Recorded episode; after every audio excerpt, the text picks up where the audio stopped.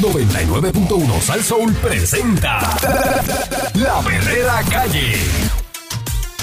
La perrera, Yo me quedo aquí, la perrera todos los días me hace reír. la perrera, Ellos son the real deal. Cinco y media diez, la perrera is here. Por ser son bien funny, se morcilla mi honey. Perrera, díselo María. Suena duro desde vieja hasta Morovi. La perrera de esas horas es la que enciende el party. Las mañanas son bien crazy, crazy. Me levanto con el shaky, shaky. Este balón en la baby, baby. De cinco y media a diez. 99.1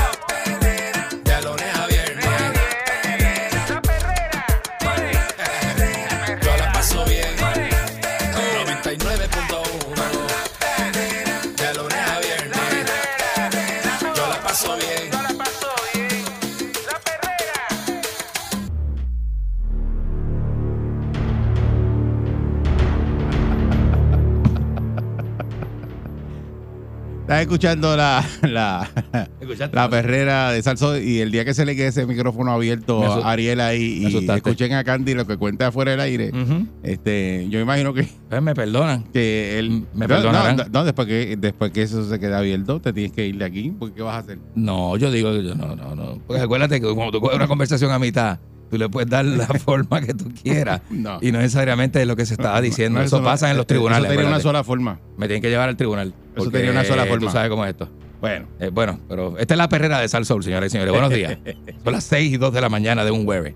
Jueves 23, estamos 23 hoy para que sepa. ayer pues el, alcalde- el- el ex alcalde de Guaynabo, Ángel Pérez Otero, no pudo contener las lágrimas, Candy. Pero ¿cómo va a ser? Muchacho, imagínate tú. mientras abrazaba a su esposa,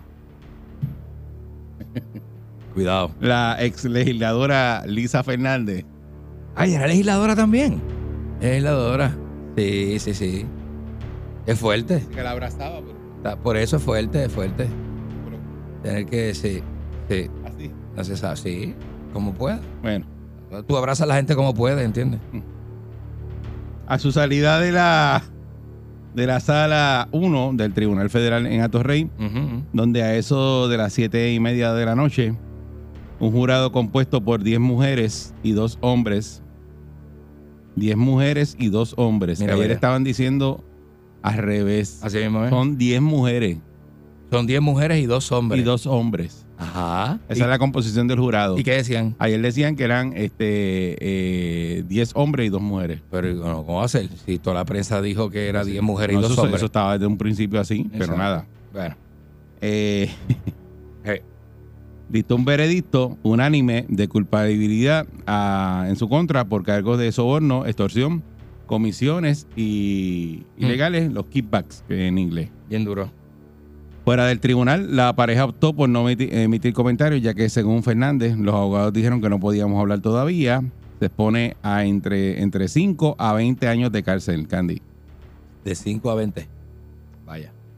Más temprano, Está duro eso. eh, eh, eso es lo que se expone y dicen por ahí, Mm. eso no, no está escrito en, En piedra. en piedra, Hmm. este, que le habían ofrecido,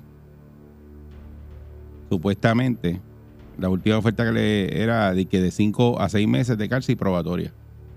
Ey, rayo, mano. Y, eh, Y fue eso una de las que rechazó. Si te lo ofrecen a ti, tú lo coges, ¿verdad? ¿Cuánto tú dices? Repíteme. De, de, de- Después del video de, de la, de la Junta Pastel Ajá. y todo eso, Ajá. y te dicen, Candy, te vamos a ver de 5 a 6 meses y probatoria. Muchacho, vamos para adelante, brother. Yo no hubiese llegado ni a la segunda vez. Yo hubiese hecho eso en vi- vista preliminar. Y con ese fiscal lo abrazas, ¿verdad? No, yo A ese sí lo abrazas. que si lo abrazo, muchacho, le brinco encima. De la rodilla y lo coges por la cintura. Le beso el cuello. Eh. Ay, gracias, mi amor. Sí, porque es que, eh, eh, pero ya no ya no, ya no hay cinco No, o sea, seis meses. No, ya ahora Ya no. es de cinco años para adelante. Ya ahora no, ahora Ay, eh, Dios se la dejan caer completa. Bendito, oye, eso. Eh, más temprano, el ex líder de los alcaldes del PNP aseguró que no había llegado a ningún acuerdo con Oscar Santamaría y que cuando sus abogados le preguntaron en sala al empresario con, su- que, con que sus municipios habían establecido acuerdos de sobornos a cambio de otorgamiento de contratos, mencionó a Cataño, a Gobuena y Trujillo Alto y que no lo mencionó a él. Pues, pues, no lo mencionó a él, pero Mm. eh, que se desprende de que sí, porque usted estaba peleado con él, porque le había apoyado a Carmelo Ríos y se lo trajeron y ese cuento está ahí. Y de Eh, momento empezó a guisar y él le dijo, no, yo lo que quiero son contratos, no de me dejaría verde, dame construcción. Y se lo pidió. Y ya, y se la Y usted jangueaba con él y usted le cogía los los chavos. seguro. Nada más cogerle los chavos y contratarlo. Ahora, si le hubiera cogido los chavos y no, no apareciera ningún contrato en el municipio, pues tú dices, pues mira, le cogió, él le dio Eso fue una chavos, pero donación. nunca lo contrató. Pues fue una donación. Ya cuando existe la contratación, ya está ahí establecido de que usted agarró dinero y, y está contratando, eso es obvio. Así mismo, ¿eh? Ahora, si usted viene alguien y le da los chavos y usted nunca contrata con él en el municipio, pues no tiene. Me dice, mira, yo nunca, ahí búscame un contrato con esa gente. Lo que pasa es que eso se ha hecho en la política desde que la política existe en Puerto desde antes de yo nacer, Eric. Es más, a veces lo hacen. Hace dos a vidas. Eso lleva dos vidas antes de la mía. Y el que te da, y el que te da los chavos. Y el que te da los chavos y tú sabes que ha pasado así. Y es otra compañía que, que es de unos panas de él y está guisando la de los panas de él. También, exacto. Porque lo, lo- lo- lo hacen así también, pero eso que. Pero siempre hay un vínculo. Por eso los alcaldes se ponen guapos y se busca para que tú veas que ahí no hay nada. No hay- Pero hay un vínculo, pero el FBI se mete en otras el- investigaciones en el- más- en más el- profundas. En el otro municipio aparece el otro guisando, pero, pero el otro es el que le da a los chavos, pero no, no aparece la Así así Claro, como cuando evitan el, ne- el nepotismo, que no, no trabaja en la mía, pero trabaja en el tuyo. Digo, así lo haría yo. Bueno, claro. Acuérdese que todo el mundo tiene mente de que ¿verdad? podría ser delincuente. ¿Por qué no? Eso, eso pasa. ¿Para qué no nos dedicamos a eso? Los abogados, por su parte, que es Eduardo Ferrer Ríos, Osvaldo Carlos, quienes forman parte de la representación legal, junto al abogado José Olmo Rodríguez, confirmaron aquí al periódico El Vocero por separado que la defensa tiene planes de apelar, o ellos todos apelan, y en su momento van a estar atendiendo los asuntos pendientes, eh, y que esto es un caso bien difícil cuando se ha publicado evidencia por la Fiscalía en una moción de fianza que debe haber sido sellada. Ya la presunción está tocada ante los medios y el público general. Y eso ha sido la contención en todo este proceso, pero señores abogados, este, yo le digo una cosa a ustedes, de aquí para abajo, es Mm. más, desde hace rato, todo, todo jurado que se siente en ese tribunal y vea un caso de un político de aquí, recuerden que ya tienen ese, ya eso es automático, dicen, este robó, seguro que robó, Mm. por Sí. la cantidad de casos y la cantidad de evidencia que tienen y de, de gente que no se lo esperaban de que robaran. Es que eso no va parado, eso Porque no antes, para. antes tú decías, fulano, no, eso es imposible. Ahora es cualquiera el que roba. Mm. El que se pinta bueno y, te, y tú dices, ah, mira, este tipo que, que bueno es, Eso que es así. es papá. familiar, que es religioso, eh, también roba. Ajá. Ey, cuidado ahí. Sí. Los alcaldes de Trujillo de la vida. Los, los, este, Tata Charboniel. eh, los abernazarios de la vida, los Tata Charboniel de la vida, papá. Por su veas. parte, Carlos Linares manifestó que este tipo de casos siempre se apela, que dijo que era un caso bien difícil y que venían litigando contra un gobierno que tenía un 95% de convicción, más una ventaja que se creó por esa foto. Durante el turno de testigo, Santa María aceptó que hizo pagos ilegales a Ángel Pérez, ex alcalde de, Guana- de Guaynabo, para conseguir los contratos. Y ahí pues sigue lo que hemos hablado este, un montón de veces. Eh, eh, previo a que el jurado iniciara la, la deliberación, la fiscal Miriam Fernández González condensó los cargos criminales que enfrenta el exmandatario y en dos palabras dijo poder y codicia. Van a escuchar un argumento de la defensa de que de lo que no es este caso, la defensa va a tratar de caracterizar los hechos como contribuciones de campaña política no reportadas y yo voy a explicarle que es todo lo contrario. Esto no es Ángel Pérez Otero versus Oscar Santamaría. Esto es sobre un acuerdo y una conspiración. Son los dos lados de la misma moneda, el alcalde y el contratista, el poder y la codicia.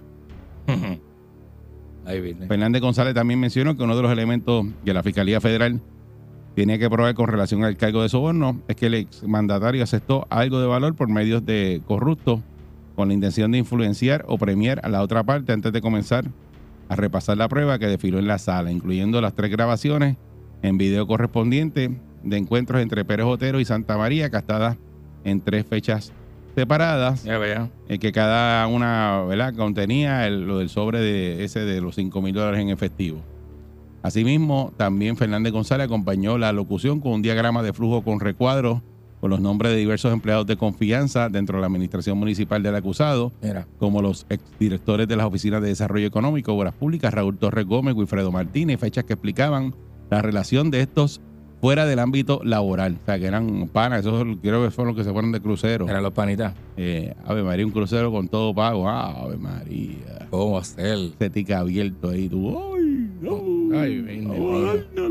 A comer y a beber Ah, llega uno con los triglicéridos. des- Despalillando botella de vino, cara. Ave Llega María. uno, papá, olvídate.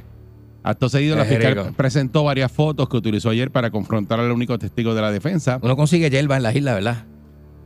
en Jamaica, eh, Torres Gómez, y quien en el pasado estuvo casado con la actual esposa de Pérez Otero, la ex legisladora y eh, jueza Lisa Fernández. O sea que él tenía al ex esposo trabajando también ahí.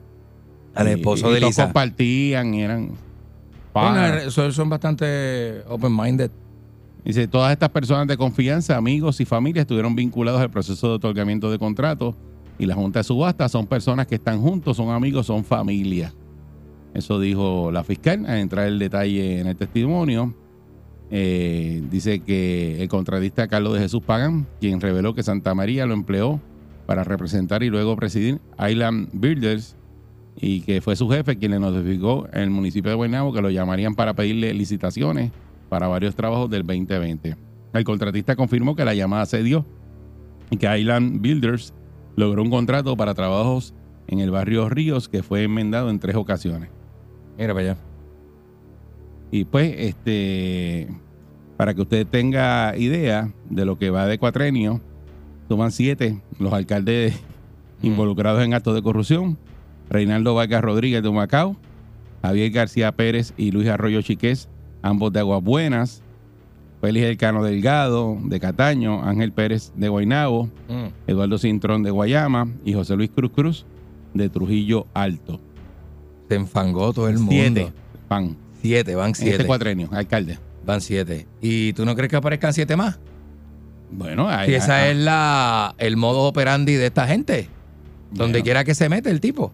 Aquí, aquí, Nadie, rechaza una purrucha de billete en la mano. aquí aparece hoy que lo voy a, no voy a entrar en eso, pero para que sepa, mira, el alcalde de Ponce presuntamente aumentó sueldo a un director municipal para pagar préstamos de su campaña. Ese está, pero en Eso salió hoy, también. eso salió hoy. En salchichao también. Hoy. Eh, Hey. Aparece por acá también, sin rastros de los donativos, el alcalde de San Juan, Mm, eh, los supuestos donativos de 50 mil y 10 mil que el convicto empresario Oscar Santa María declaró en juicio que otorgó la campaña del alcalde de San Juan, Miguel Romero, no aparecen registrados en la oficina del Contralor. Y ya se enfangó.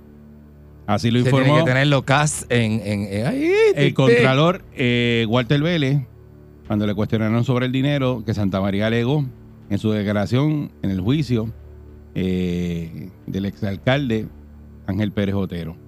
Dice que hay que analizar los informes de ingresos y gastos. Ese dinero llegó a la campaña o no llegó. Si se le diera credibilidad al testimonio, dónde está ese dinero. Porque en los informes no aparecen los donativos de Santa María. Eso, eso es lo que hay. Mm. Y pues Ángel Cintrón, que fue el director de campaña del alcalde Miguel Romero, dice que todo está en ley. Eso, Claro. que, que- Eso dicen hasta que salen culpables, Eric. pero pues eso es otra noticia que está corriendo eh, pasa. en el día de hoy. Entonces se proponen y que a recuperar el dinero del secretario del Departamento de Justicia. Domingo Emanuel Hernández, informó ayer que implementará mecanismos legales. Dios mío. Que Mm. uno, a uno le puede dar un ataque leyendo estas cosas. Este, informó ayer que va a implementar y que mecanismos legales para recobrar los fondos públicos implicados en esquemas de corrupción de los funcionarios de gobierno, de contratistas privados que han, se han lucrado ilegalmente. Pero ve acá, Mm. eso no es robar. Bueno. Tú sabes cómo es la dinámica. Pero sí, porque tú tienes que buscar unos mecanismos para recobrar ese dinero. Tú defraudaste al gobierno de Puerto Rico por, whatever, 100 mil pesos. Ajá. Me tienes que devolver a 100 mil pesos. que Ah, yo no los tengo, pues dame la casa. Claro, Quédate sin casa. Dame la casa, seguro. Ya Exactamente. Ya está. Y se, re- re- se le reposé. y- ¿Por qué? Porque robaste mientras y- tenías un cargo público, robaste. Y se buscó la manera de recuperar pero- el dinero. pero eso es- eh, hay que buscar un mecanismo para recuperar esos chavos. Bueno, lo que tú acabas de Dice, decir es- Vamos dirigidos a recuperar el dinero del pueblo puertorriqueño. Junto al gobernador Pierluisi hemos estado evaluando distintos mecanismos para ataja- atajar la corrupción pública. Están bien tarde, muñeco. Mm. Estás pero retarde. Eh, como parte del plan Bien de duro. seguridad y la política anticorrupción de esta administración. Entre estos se encuentran la posibilidad de iniciar demandas civiles en recobro del dinero malversado o apropiado ilegalmente, ya sea de parte de funcionarios o personas del sector privado que le han fallado a Puerto Rico. Para esto tendremos que realizar una evaluación caso a caso. Dice que el año pasado el gobernador aprobó una enmienda del Código Penal eh, que mediante la ley 76 raya 2022 que dispone la pena de restitución, ya sea en dinero mediante la prestación de servicios Mm. o la entrega de los bienes ilegales apropiados. A través de ese estat- estatuto podríamos recobrar el dinero del procedimiento penal. La Contralora Yasmín Valdivieso, a raíz del caso que se ventila de Ángel Pérez, eh, indicó aquí el periódico El Vocero que muchas de las personas convictas por actos de corrupción tuvieron que entregar lo que tenían al gobierno federal, pero no se sabe si las entidades federales lo devolverán al fisco. Mm. Ciertamente lo que son fondos públicos se supone que se recobre y punto. Y esa gestión le, le corresponde al secretario de Justicia. Que tengan dinero para pagar son otros 20 pesos. Que se determine que son fondos públicos es otro asunto. Muchos de estos dineros salieron de las cuentas personales de los que hicieron los pagos. Y que puedas pensar que los dineros que tenían salieron de fondos públicos es poco más complicado que evidenciar. Pero señores, eh, eh, si el contratista dio dinero es porque está ganando dinero y el Claro. dinero lo está ganando de fondos públicos. Eso es así. Eso es Dice, así. que la, eh, dice la regla general es que los fondos públicos perdidos son fondos que tienes que recobrar. Eh, pues sí, hay que recobrarlo. De alguna que hay que manera. hacer. De alguna manera, pues, ¿qué vamos a hacer? Si Santa María le dio 70 mil pesos, fue que se ganó 70 mil pesos con Island Builder, que le sobraban para repartir. Claro. Porque tú lo que haces es... Sacó de la ganancia que tenía. pa- tu contratista pa dice, yo puedo hacer este, eh, este edificio con 200 mil pesos, pero tengo que darle 70 mil a Ángel Pérez. Candy, ponle 300 para, por los 70, no nos toque los 200 mil. ¿O usted se cree que de la ganancia del contratista, del suplidor, él saca y le da al alcalde? No. Claro que no. Está inflado y está inflado y aprobado. Sale perdiendo. Está inflado Sale, y sale aprobado. perdiendo. Pues Claro. entonces, ese dinero salió del municipio eh, con la contratación. Así es. Por eso es que en, eh, donde se ganan el dinero es en los cambios de contrato. Dice, el contrato salió de la subasta, tú te lo llevaste, ¿verdad? Entonces te lo llevaste el número que era. Pero después, ¿qué hace? Hay un cambio, porque que ahora subir. hay que hacerle una acera. Ah, pues la acera te cuesta tres veces. Cuando vienes a ver, Te le hacen por hacer- modificaciones. por hacer lo mismo, esas tres modificaciones, de ahí es que sale el dinero, de Ahí las está. modificaciones del contrato. Seguro. Pues es una cosa, yo no sé no hay por qué problema. yo- Tú preocupate que te lo aprueben. pero yo no sé por qué ellos se pierden en eso. Pues ah, porque no lo quieren decir así, Eri, porque si dicen así se están confesando. Eso, sí. eso es una confesión. Pero yo no estoy allí, yo sé que es así. Que claro que es así. Hizo tres modificaciones en un contrato, pues de ahí es que sale eh, Ahí la mordida. La mordida sale de ahí. Así mismo es. Así mismo es. Cuando tú modificas y dices, no, te, para que llevarte la subasta, para estar legal, legal tijo, tiene que estar en el número. en ese número. Y después- Luego se le hacen los y después cambios que modifi- son. modificamos el Exacto. Y contrato. vamos para adelante. Hay que yo me busco lo mío. Chacho, sí. Candy me contó cómo era. Ah, Buen día, ah, Perrera. Eh, ah, Ah, ah. Entonces, Eh, yo- ¡ah! yo espero que, que si George le eche la patita a Ángel Pérez. O a Jebe. Muchacho. Mire, aquí, aquí, aquí, el, ya, ya, ya es hora de que se haga algo. Aquí, para ponerte un ejemplo sencillo, aquí cogieron un influencer que graba videos de Jeep y cosas y le pues, se dieron cuenta que el estilo de vida, los Jeep que tiene, Que no y cuadraba. cosas no cuadraba algo, algo. Mira, para que te vea la diferencia, al tipo le investigaron por las planillas y le metieron mano, ¿verdad? Sí. ¿Por qué, por qué no hace lo mismo con, con, con los políticos? Fácil. Ah. a, a eso no los toca, ¿verdad? Seguro. Tipo a lo mejor cometió un- una estupidez de reportar que no estaba generando y sí estaba generando pero pudiendo pagar no pago pero entonces ellos ellos este pueden hacer lo mismo decir vamos a ver este- Pero ese se ganó el billete legal. Lo que pasa es que no reportó unas cositas.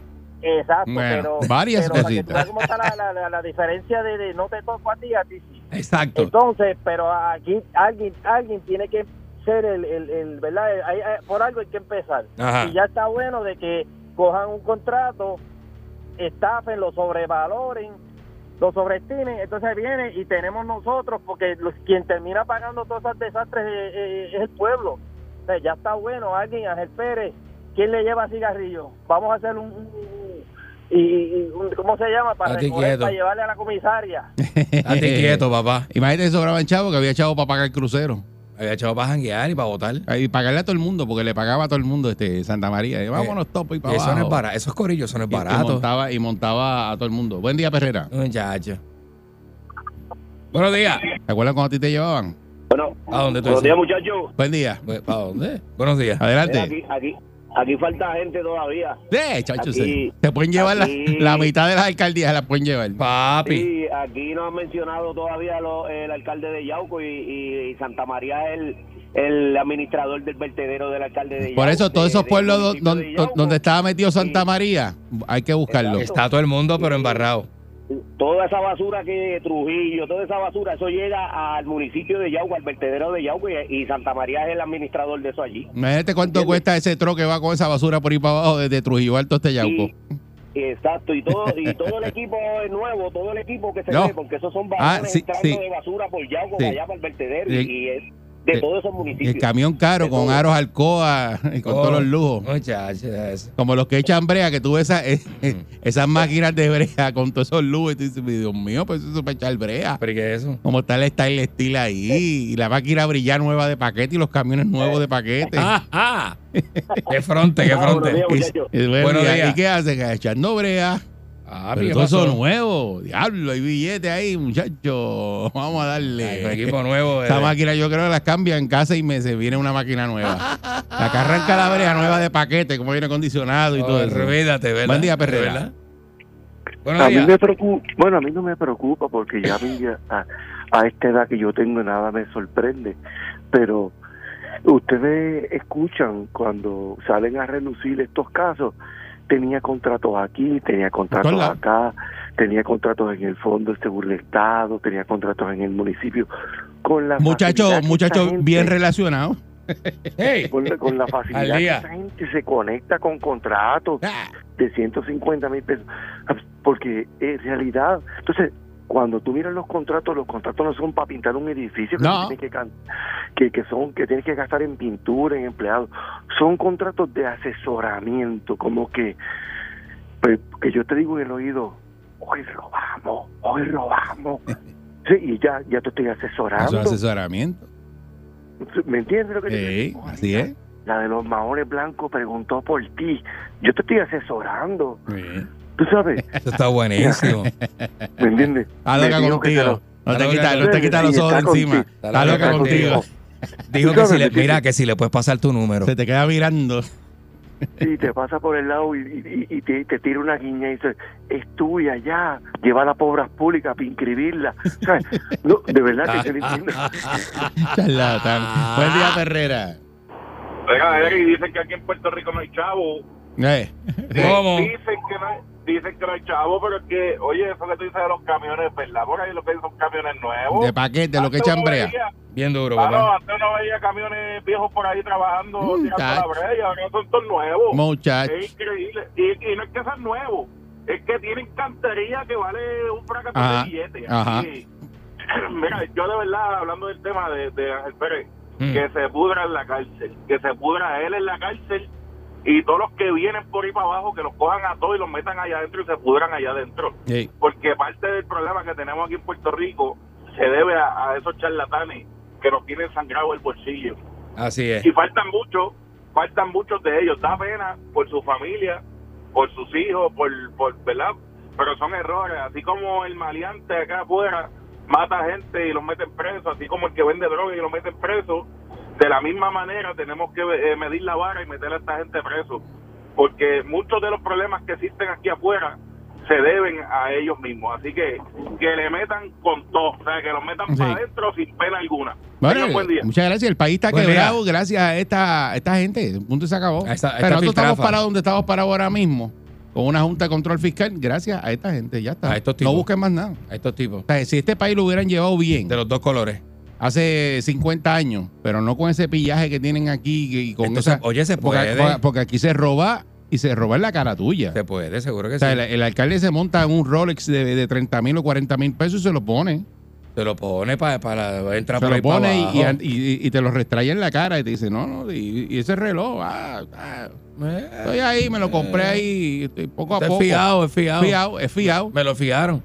Porque eso es lo que hacía el alcalde Cataño. Seguro. seguro sí. Rolex, se ponía sus Rolex y iba para la alcaldía con sus Rolex y llegaba a una escala y pagando 4.500 Un- pesos. Un, un tipo que no tenía nada y un año anda con un reloj de Ah, ah, 40 mil pesos. Exacto. En la Están- muñeca. ¿Qué, eh, es? están ¿Qué por ahí, es eso? Están por ahí culipelados. Eh, eh, toda la eh, vida. eh, eh, toda la vida y- ganan y al otro día montaba una escala y con un Rolex. Tipo que no, sin trabajar. ¿Qué es eso? Sin trabajar. No, así no. Así no se puede, así no se puede. Esta es la perrera de Salso. Vamos para allá. Buen día.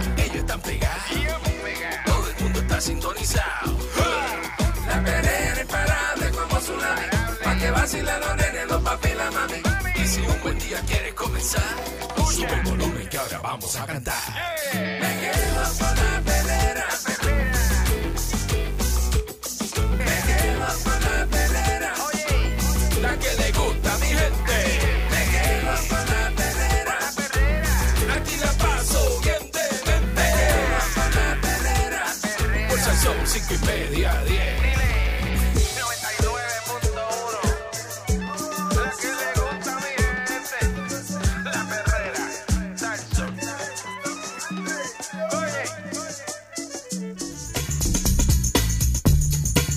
Escuchando la, la perrera de Salsoul. Para todo. para todo Puerto Rico. Con el Candyman. Eric Barcool, señoras y señores, muy buenos días. Tempranito de la mañana del jueves. Para que, para que, para que vacile. Uno coño unas cosas a veces que se queda bruto. Sí. Hay un problema en la isla y eso pues uno lo puede evidenciar cuando sale a la calle. Sí. La cantidad de animales abandonados alrededor de la isla se ha convertido en un problema imposible de ignorar, pues se hace visible en todas las calles por las que rondan y se reproducen sin control, ni cuidado gatos, perros y hasta caballos. Situación Oye, celdo. heavy. Celdo, Dice que este. no se puede hacer uno de la vista larga ante medio millón de perros Mm. y más de un millón de gatos en las calles de Puerto Rico. Es duro. O sea, entre perros y gatos hay millón y medio. Mm. ¿Usted sabe lo que es eso? Esos son los callejeros. Los que están en la calle. Dice, eh, esta situación que no se escapa a ningún municipio, los alcaldes han reconocido una crisis general y ahora están exigiéndole al gobernador la declaración de un estado, lo que hacen todo el tiempo aquí, un estado de emergencia acompañado de un plan de acción claro y recursos suficientes para implantarlo. Esto es una crisis, el abandono de mascotas está a un nivel descontrolado, muchos de los centros de control y rescate que habían cerrado y los municipios han adoptado medidas para intentar atender esta problemática, pero con fondos bien limitados, eso dice el alcalde de Villalba, eh, Luis Javier Hernández, dice que la preocupación por atajar eh, la sobrepoblación tuvo un foro en la primera cumbre de bienestar animal que se celebró el mes pasado en Sidra. Allí este, unos líderes municipales, habían representantes de la agencia de la compañía de turismo, de organizaciones, organizaciones sin fines de lucro, y crearon un, un comité y van a, a presentarle al primer ejecutivo de la legislatura una propuesta encaminada a tomar acciones concretas de tres frentes. Oye, eso está buenísimo. En primer lugar, están pidiendo para proponer el establecimiento de albergues regionales mediante la asignación de fondos inmediatos donde el gobierno central garantice su funcionamiento. Eso es un poco eh, complicado porque aquí tú sabes que le asignan fondos y después los quitan. Tacho, sí. Están sugiriendo que se utilicen las escuelas cerradas y que algún municipio tome la iniciativa de ser la base para que entonces los demás de la zona se unan a la región. Pero primero se debe asignar el dinero porque no queremos darle a ningún municipio otro problema sin tener la solución. Eso dice Hernández, quien adelantó que hará llegar la misiva al escritorio del gobernador. La segunda petición es apuntar a implementar un programa agresivo de ado- adopción dentro y fuera de Puerto Rico, pues ciertamente los pocos refugios que aún operan no cuentan con recursos ni personal suficiente, por lo que están tan atestados eh, como las calles. La tercera propuesta busca controlar la reproducción de los animales a través de, la, de un plan nacional de esterilización gratu- gratuita. Es lo que tendrían que hacer, seguro. Dice que hay unas propuestas puntuales porque están cansados de que el gobierno central esté hablando de planes sin resultados, que queremos acción.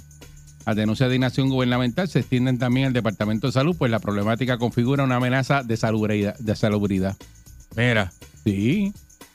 De esa cantidad de, de- de- de- que hay. ¿Sabes lo que estamos hablando? de Un millón de gatos. Diadre, mano. Qué fuerte. Ya mismo van a haber más animales que gente en Puerto Rico. Está bien duro. ¿Cómo va la cosa? Está bien Mira que duro. se ríe, pero es la verdad. Está bien duro. Claro, porque es que la, manera en que se que reproducen son los que también. están en la calle, no los que tienen las personas en la casa. Esos son los de los realengos, como uno dice. Es el- los perros y los gatos que uno ve en la calle o en los albergues. En los albergues. Dije hamburgues. En los te en los vas a comer un hamburgues hace tiempo. En los albergues eh, son productos directos de la gente irresponsable que los abandona y es verdad. Mucha gente irresponsable. eh, dice, la moda es tener popis y cuando crecen ya no los quieren. Eso dice Sharon Deris, que es la vicepresidenta de Rabito Contento, que es la organización que se dedica a rescate de animales desde el 2012.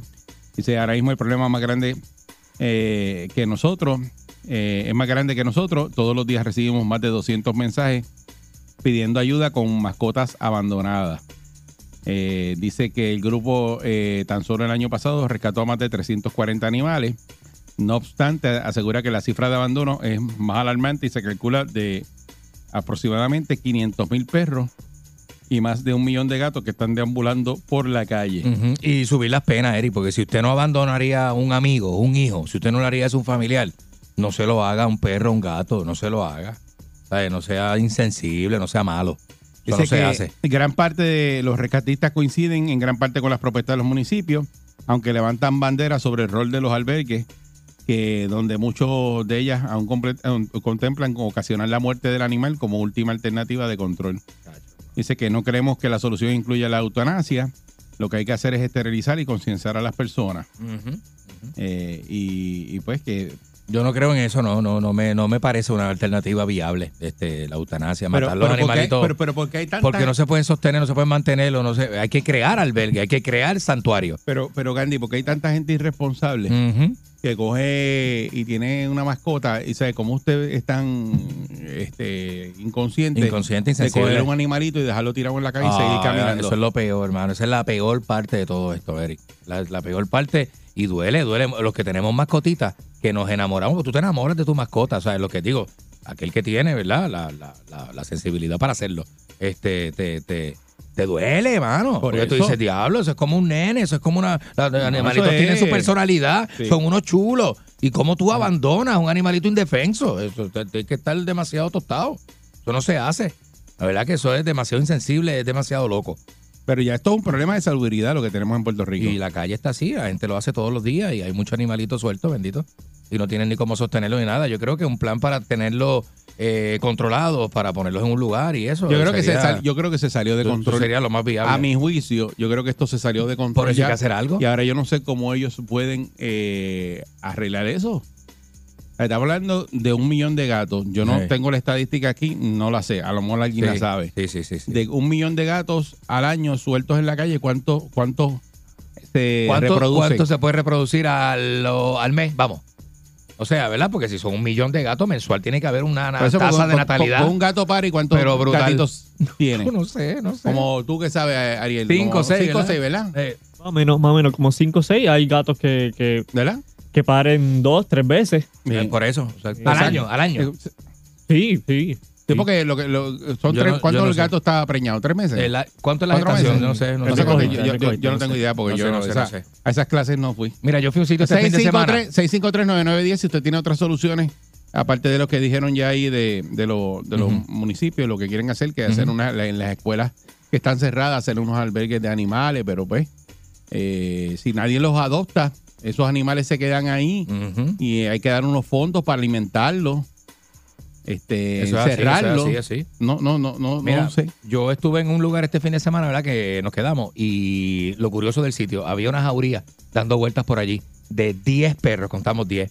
Uh, Bien, lindo, porque se ve que comen, o sea, le dan comida en el lugar. Y entonces, como el lugar tiene un patio bien grande, ellos estaban dando vueltas por ahí, todos juntos. Se nota que duermen juntos, viven juntos, comen juntos. Eh, llegaron al lugar, llegó uno y después llegaron dos y cuando llegaron todos eran con 10 y estaban juntos y, y perros bien dóciles, ¿me entiendes? Que chévere. Este, a menos que tú te metas con, le hagas daño a uno. Pero si tú te vas bajito y le das, "Ay, ay, nosotros hablamos con, ah, sabes que nosotros hablamos con los perros, ¿eh? O sea, yo hablo, yo hablo perro y hablo con los perros, los perros me entienden, yo los entiendo a ellos. Este, o sea, este, eh, eh, y estaban súper chulos, mano. Pero parte de lo que está pasando, animales sueltos, sueltos en el Eso, lugar. pero eso es un problema. Los alimentan y los tienen pues, lo porque ya están allí. Tú lo ves chulo y Ya eso, están pero- allí, tú pero sabes. un Pero son problema. perros callejeros. Pero, pero de pronto, Eh. donde tú vives, piensa que se te metan allí este, 100 gatos y 100 perros. No, pero imagínate. ¿Entiendes? Se forma un revolución. Pero piensa- pi- porque tú dices, ah, chulo, porque lo viste un ratito y te fuiste para tu casa. Sí, pero cuando uno tiene que mantenerlos, bregar con eso a diario, pues es otra Mm. cosa. se Buen día, convierte en Perrera. Otra situación. ¿eh? Buen día, Perrera. Buenos días conmigo. Sí, adelante. Saludos, buen día. Sí, buenos días. Mira, el problema también es que no tenemos alternativas. Yo tenía una situación donde yo vivo con gatos. Yo tenía, yo tengo mis gatos y, yo, y habían sobre 25 gatos realengos. Entonces uno llama al municipio, no te atienden, terminas dando comida y los vecinos te hacen querella de que tienes animales de arengo que le defecan y le hacen necesidades en sus casas. Entonces, ¿qué, qué uno puede hacer? El que quiere ayudar a los animales no tiene porque el municipio no, no, no va y los busca. Y si les das comida y, les das agua, Sí. eres malo ante tus vecinos. Bueno, Es eh, una eh, situación ah, que tiene ah, que hacer. Sí, porque es que es una situación. Acuérdate que tú, pues, son 25 gatos, pero esos 25 Ujú. gatos se trepan encima de los carros, hacen daño. Por eso. eh, guayan carros. eh. Ujú, Hay gente que, que, que, que sufre daño con, con los eso, animales. Por eso, Entonces el problema ¿En de, de salubridad, porque es un problema serio, porque tú no puedes Claro. tener 25 gatos en una casa. No, no estaban en la casa, estaban, estaban realengo, acuérdate. Están, están realengo, pero le das comida, están ahí. Y se Ellos quedan ahí, se te quedan, porque la comida es lo que los ellos- llama. Exacto, se quedan ahí. Pues entonces el problema va más allá de, de la insensibilidad de los que eran los dueños, porque también Sí. el, el- la gente son animales, son, son seres vivientes, ¿entiendes? Entonces Claro. cuando pasó cuando pasó el huracán, que no que estaba toda la basura y todas las comidas podridas y eso y lo otro, no habían sabandijas, porque todas las ratas y todas las sabandijas los mataban. Ah, para eso los gatos eran estupendos, nítidos, los tenemos, qué chévere. Pasó la necesidad, se puso todo bien, tú sabes, todo normal, entonces los gatos son una pestilencia, una plaga, esto y lo otro. Yo he cogido yo y, lo, y los llevo y los esterilizo, los que puedo atrapar. Sí, pero ese eres Claro. tú, pero como tú necesitamos por lo menos, ya que hay un millón de gatos, un millón de personas que hagan lo mismo. Exacto. Exacto, y, y el gobierno tiene que hacer lo de ellos y tiene que educar a las personas. Mira, en Turquía, países como en, en Europa, que los animales, los gatos son, entran y los animales los atienden, no, no, no los maltratan. Claro. Aquí no.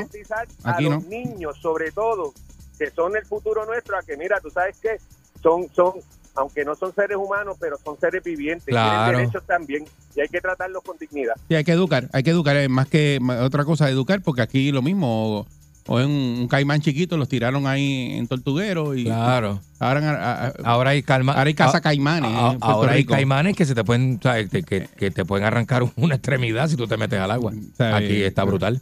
La plaga Ahora- de, ahora de tenemos la- de la gallina de palo, me acuerdo cuando llegaba, mira, qué chulo, está, le decían lagartijo menos lagartijo verde, lo vendían en los pechos, Ajá. soltaron, Ahí está. Ahí están comiéndose los mangles, comiéndose todo. Eh, Eso es así. Eso es así. Porque es plaga. Se, se convirtieron en una plaga. Eso tú tiras uno y salen, eh, una gallina de palo de esa tira 60 huevos Eh, en una eh, tira. Pues mira, imagínate, el periodo de gestación de- del gato, que lo estábamos preguntando ahorita, son Ah. ses- 65 días, Eric.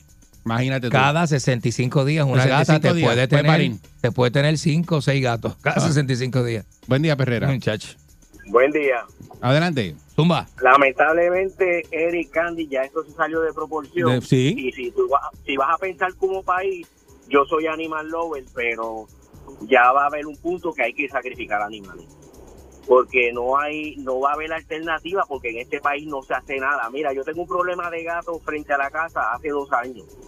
El problema es, ok, tú llamas al municipio, Eric, trata de coger un gato, Ah, trata de meter un gato a una jaula, uno, uno, uno.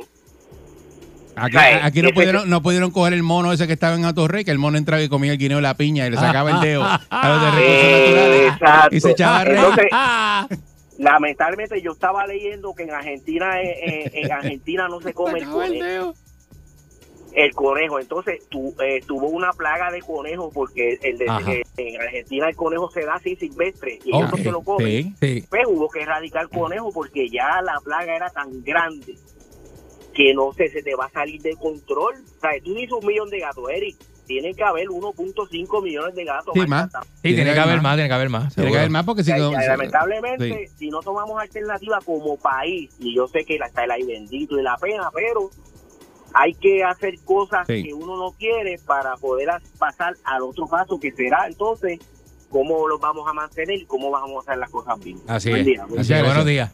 Sí, porque es un Eh, problema los de albergues son caros, los albergues son caros, la comida, el cuido, la me- eh, los, eh, Pero eh, ¿dónde tú metes- atención médica para los animales. Candy, ¿dónde tú metes un millón de gatos? Por eso. Está- Aquí hicieron lo de San Juan, ¿te acuerdas? Que eh, estaba en una organización ahí, eh, Safe a, a Gato. Sí, me acuerdo, me acuerdo, me acuerdo. Entonces la gente cogía y llevaba seis, siete gatos, los dejaba allí. Sí, mano. Y entonces los mismos rescatistas decían, mira, aquí no podemos más, pues eh, hay que alimentar todos estos gatos. Y los gatos se estaban apoderando allí del viejo San Juan. Y había una situación que el otro día se habló de eso. Yo no sé en qué quedó. eh, ¿Qué iban a hacer con todos esos gatos que tenían allí en el viejo San Juan? Buen Mm. día, Perrera. Muchacho. Buenos días. Buen día. Buen día, Perrera. Buenos días. Saludos, buen día. Sí, mira, yo el problema es mi opinión, ¿verdad? El problema aquí es que asignan un millón y yo no sé, Eri, cuántas veces tú has escuchado esta y Candy, esta palabra. Crean una comisión Ah, sí. y en la comisión se van Ah. 750 mil Ay, y el problema En se dieta. queda en el papel. Se va en dieta. Y el eh, problema es que en el papel, así es. Reuniéndose y las dietas y compra- comprando prosciutto y vino. Dime los plátanos, que fue un pra- meses atrás lo que hicieron. Se fueron los lindos para Santo Domingo. Ah, sí. con la Sí. cubana. A pasear. Una semana a buscar plátano. Una cosa ¿Qué- que podían qué llamar por cla- teléfono, ellos se fueron a pasear por todo Santo Domingo. Mira, clase de los a- yo creo, váyase con los albergues que ya están establecidos Claro. y con ellos, denle dinero a ellos. Dale presupuesto. Buscones. Los buscones al lado. Hazte una alianza con los veterinarios, una alianza. No, pero lo que quiere es coger las escuelas que están cerradas y meter los gatos ahí. Sí, pero ¿cómo? Y personal y atención y cómo va a ser la comida y todo. ¿Cómo va a ser eso? Pues ¿Cuál es la logística? ¿Cómo tú, es? Tú metes un salón de clase 25 gatos y no hay quien entre ahí. Pues claro que no, porque tienes que Los tener todo bien organizadito, porque tienes que tener higiene. El gato está acostumbrado a estar solo Tienes que por tener ahí. ventilación, higiene y Este, bregar. no, Pero no encerrado en un salón de clase. Ah, el gato es más limpio que el perro, imagínate el perro. Igual que que el, los perro se, el perro se la hace ahí. Un perro tú no puedes coger y encerrarlo en un salón ahí y dejarlo Claro que no. Claro que no. La salubridad, este muchachos, se enferman todos. Buen día, Perrera. Mira. Buen Buen día. Hola, buen día. Saludos, buen día. Adelante. Pues mira, yo creo que también el problema está en la difusión de las redes sociales con estas influencers que por- no sé si te has fijado Instagram, Facebook, muchos perritos, este, muchos gatos. Si tienes un perro de tal raza, estás in. Entonces la vestidura del perro con la época del año. Mm. Y yo me he fijado en eso. Entonces, este, mira, no todo el mundo puede tener un animal. Tener un animal es, un- es una responsabilidad como Claro, la de un seguro hijo. que sí. Claro, me lo dice a mí, yo tengo a Candy aquí. Entonces, Entonces, este, porque fulano de tal en las redes tiene tal raza, tú no te has fijado que yo pensé que usted le iba a decir de que yo no soy un animal. raza. Pero gracias.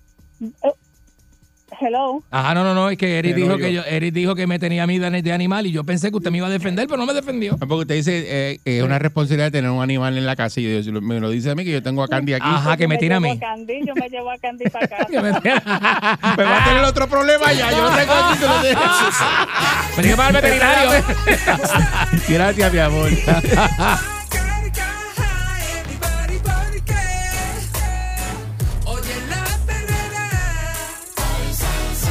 El sol. Para la mañana despierto ready porque oigo la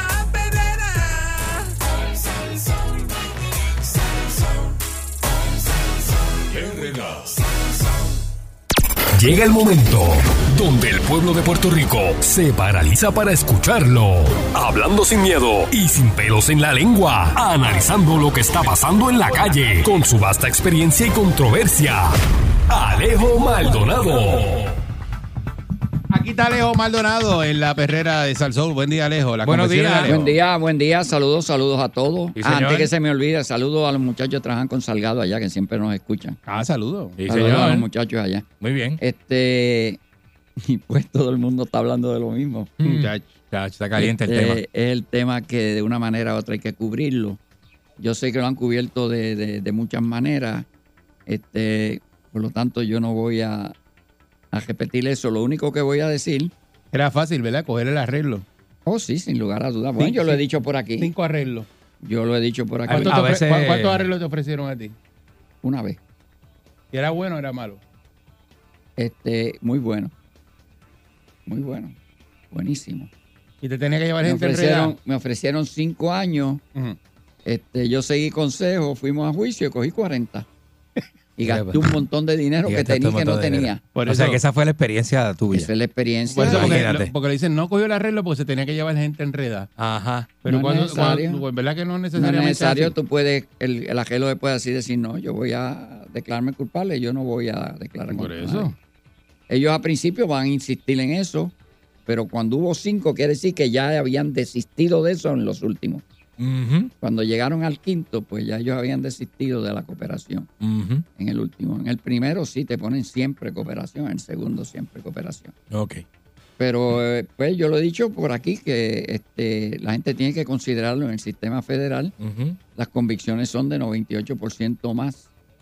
Este, y cuando no te cogen en un caso que te les va, te buscan otro. Aparece por allá. sí, sí. Te buscan otro. Es Y- que los federales hacen algo que yo no sé si aquí la policía estatal lo hace, Alejo, rapidito, para no, para no robarte mucho tiempo. Mm. Y es que te yo, yo, yo le digo que te siembran el caso. Ellos van donde ti, te sobornan, te intentan, te ponen a una persona que te busca esto, te mete lo ilegal, te ve para después radicarte cargo. O sea, es una cosa Bueno, lo que tremenda. pasa es que la persona una cosa fue- tremenda. estaba cooperando.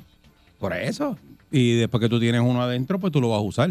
O no lo vas a usar. Ajá. Porque ese está ensalchichado y ese, ese, ese fue donde ti te dijo, mira. Sí, pero digo que te hacen haciendo- cometer el delito, te hacen cometer No te hacen para, cometer- pa- tú lo estás cometiendo ya. Para Te- probarte, te van y te, No, pro- para pro- probarte, te, te- te escucha, incitan a cometer no- el delito. No te incitan. Ellos te buscan a la persona que está cometiendo el delito. Ese que está cometiendo el delito, mira, estás haciendo esto.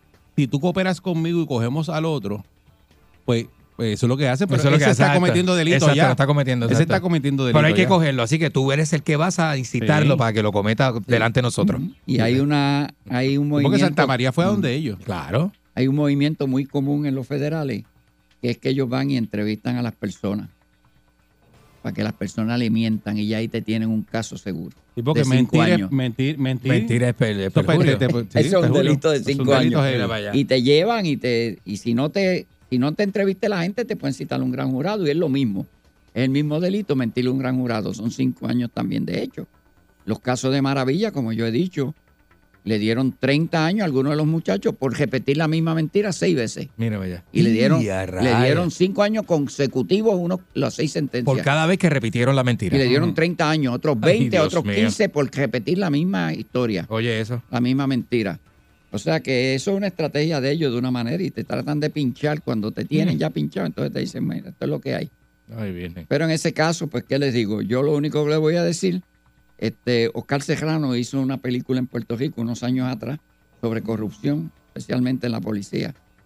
Y me invitó a mí en un segmento a participar. Y como parte de lo que cubre la película, es una pregunta que él me hace de que, qué se puede hacer para o cuándo se va a acabar la corrupción. Y mi contestación fue sencilla, que es la misma que puedo decir ahora. Nunca jamás. La corrupción como la prostitución es eterna. Siempre va a haber prostitución y siempre va a haber... ¿Por qué? Porque hay seres humanos envueltos. Claro. Mientras claro. hayan seres humanos envueltos, va a haber va a prostitución, va a, haber corrupción. Y la hemos visto a todos los niveles. Hemos visto corrupción a nivel de la presidencia de Estados Unidos. Eh, La hemos visto en el Vaticano. así mismo. La ¿eh? hemos visto en todos sitios, nosotros vemos corrupción. No existe lugar que esté libre de ese que asunto. esté libre de corrupción. Sí, ¿Por sí, qué? sí. Porque hay seres humanos envueltos. Cuando haya máquinas, este, siempre va a haber corrupción porque quienes van a programar las máquinas son seres, Seres humanos. humanos. La O sea robótica está hecha sie- por... Siempre por- va a haber corrupción. Inteligencia artificial Artificial. corrupta. Por eso. Sí, porque que- ¿quién la hace? ¿Quién hizo la inteligencia que- artificial? Es inteligencia artificial y es corrupto también, porque como casi un humano, pues. Pues la claro. programó él, la programó, la voy a programar para que haga trampa y me por el y lado. me deja a mí esto. Y usted ve la maquinita allí como un buen pendango cogiendo los chavos y llevándoselo al que hizo la Ah, ¿quién programación. hizo la trampa? Así mismo, ¿eh? Pues esa es la realidad. En el caso de este caballero, este, está pasando por el peor momento, uno de los peores momentos de su vida. Y el triste mensaje es que le faltan otros momentos peores que el de ahora. Ándale. peores, mucho peores. Eh, cuando se oye el veredicto, tú dejas de escuchar a todo y lo único que escuchas es la voz esa que se repite. Si tú lo que tienes es un count, tú lo oyes repetido 12 veces. Te sigue repitiendo culpable, culpable, guilty, guilty, guilty, guilty. Y tú no escuchas a la, a la gente detrás, si hay llantos y esto.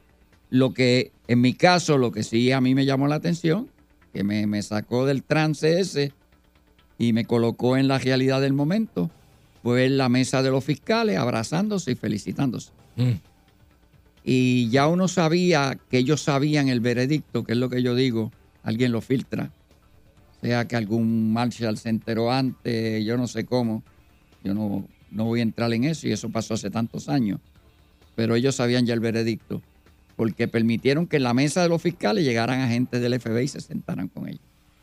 Los fiscales se opus los abogados eh, criticaron eso, le dieron al juez que habían personas que no pertenecían al, al proceso sentado y el juez pues había sido fiscal federal, era juez y seguía siendo fiscal federal. Eso es otra situación. Y permitió aquello. Ya cuando yo vi aquello, ya yo sabía el veredicto también. Y esa es la realidad. O sea que este caballero, eh, algo a mí me ocurrió, yo me acosté y la pesadilla era que yo veía como que las paredes se iban pegando.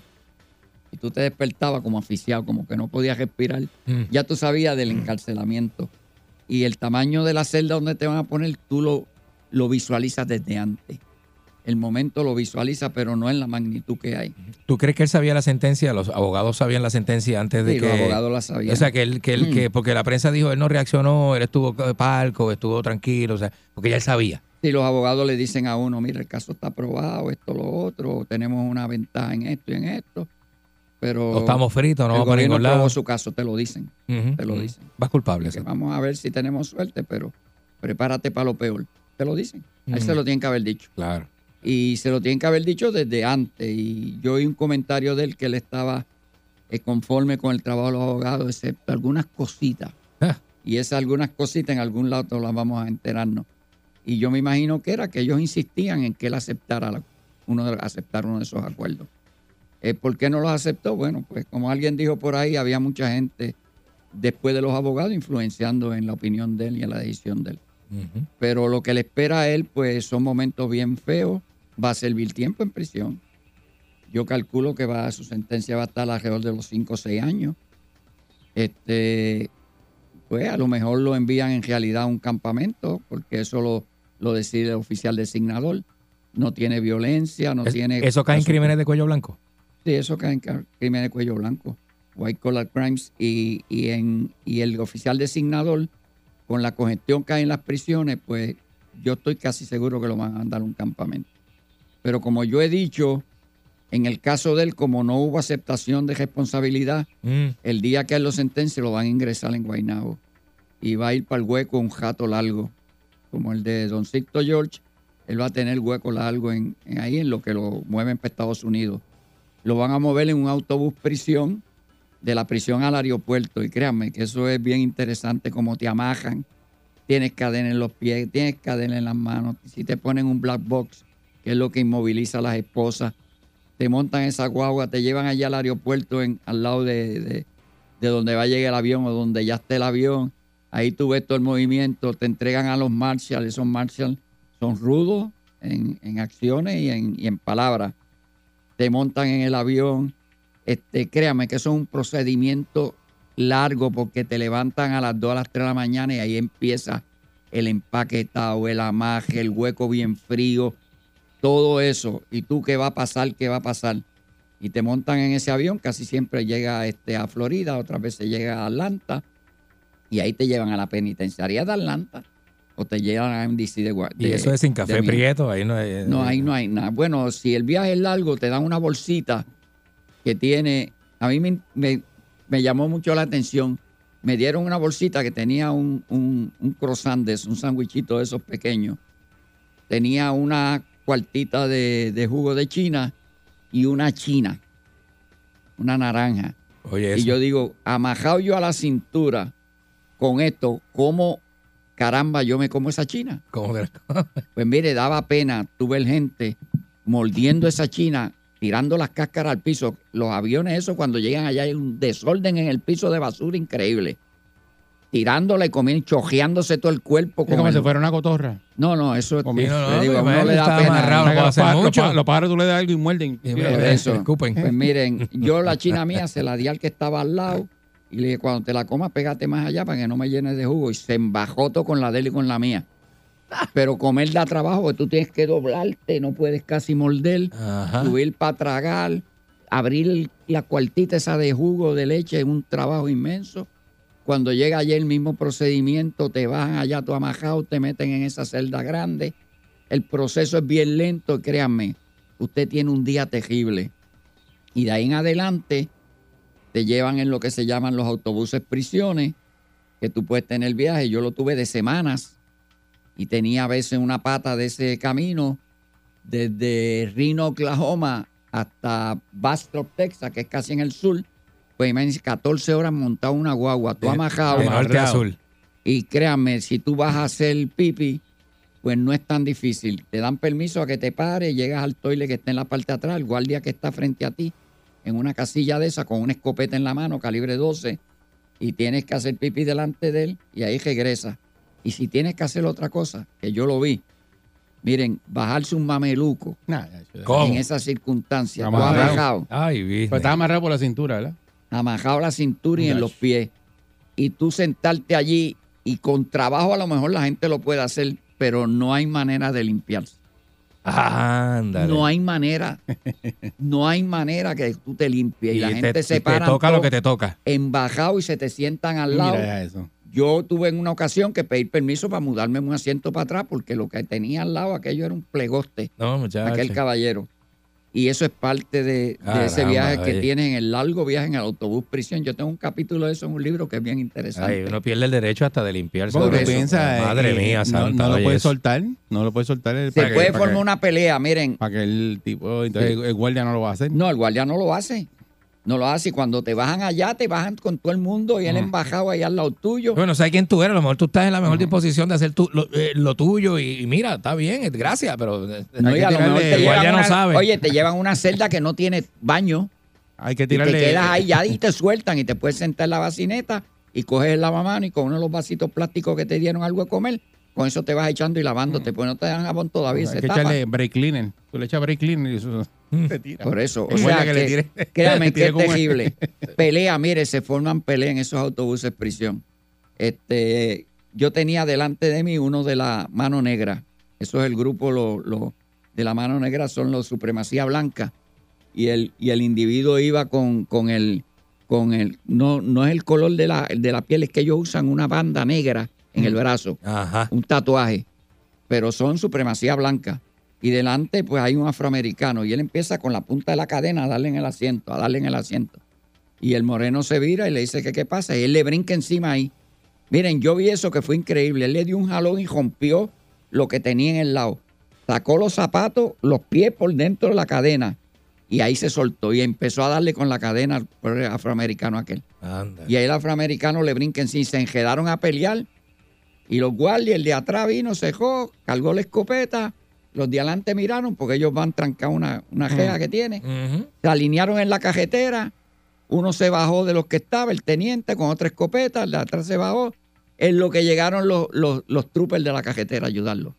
Cuando llegaron tres patrullas, ahí fue que ellos entraron, nos mandaron a todos a tirarnos al piso, dentro de la guagua, y ellos entraron, aquellos que estaban empatados todavía enredados allí dentro de la guagua. Y los amajaron, que eso es increíble. Mire, sacaron tape gris, hasta tape le pusieron. Y sentaron uno en el piso al lado del toile y el otro amajado de la, de la Eh, en el que tiene al frente. Mira En lo allá. que llegamos a Louisville, esa vez íbamos para Louisville, la penitenciaría de Louisville. Y nos bajaron a todos y todavía ellos estaban amajados allí. Yo no sé qué hicieron con ellos, si los dejaron en la guagua hasta el otro día. Pero en, esto es terrible. Cuando usted llega a la prisión, ya de ahí en adelante usted va a saber lo que es tú estar con una persona, dos, tres o cuatro o más, en una celda donde los follones, eso es por montones. Mm. Los gritos por la noche, el desespero. ¿Qué le digo? Es tú estar en un lado que eso es de locura. Mm. Y eso no es fácil hacerlo. Llegas a una prisión donde te llevan directamente a una celda, a un cuarto, habitación celda.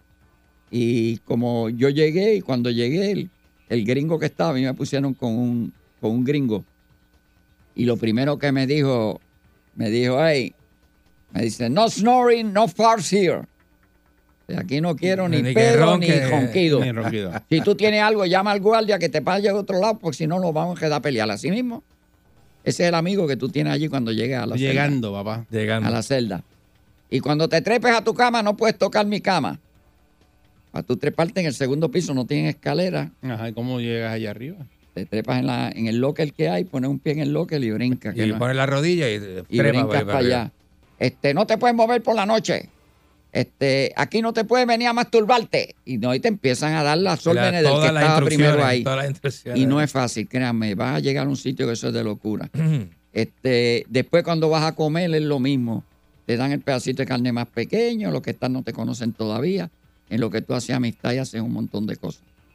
O sea, que lo que le espera a él en esos primeros tiempos de prisión, yo les voy a decir algo. Yo en 60 días bajé 60 libras.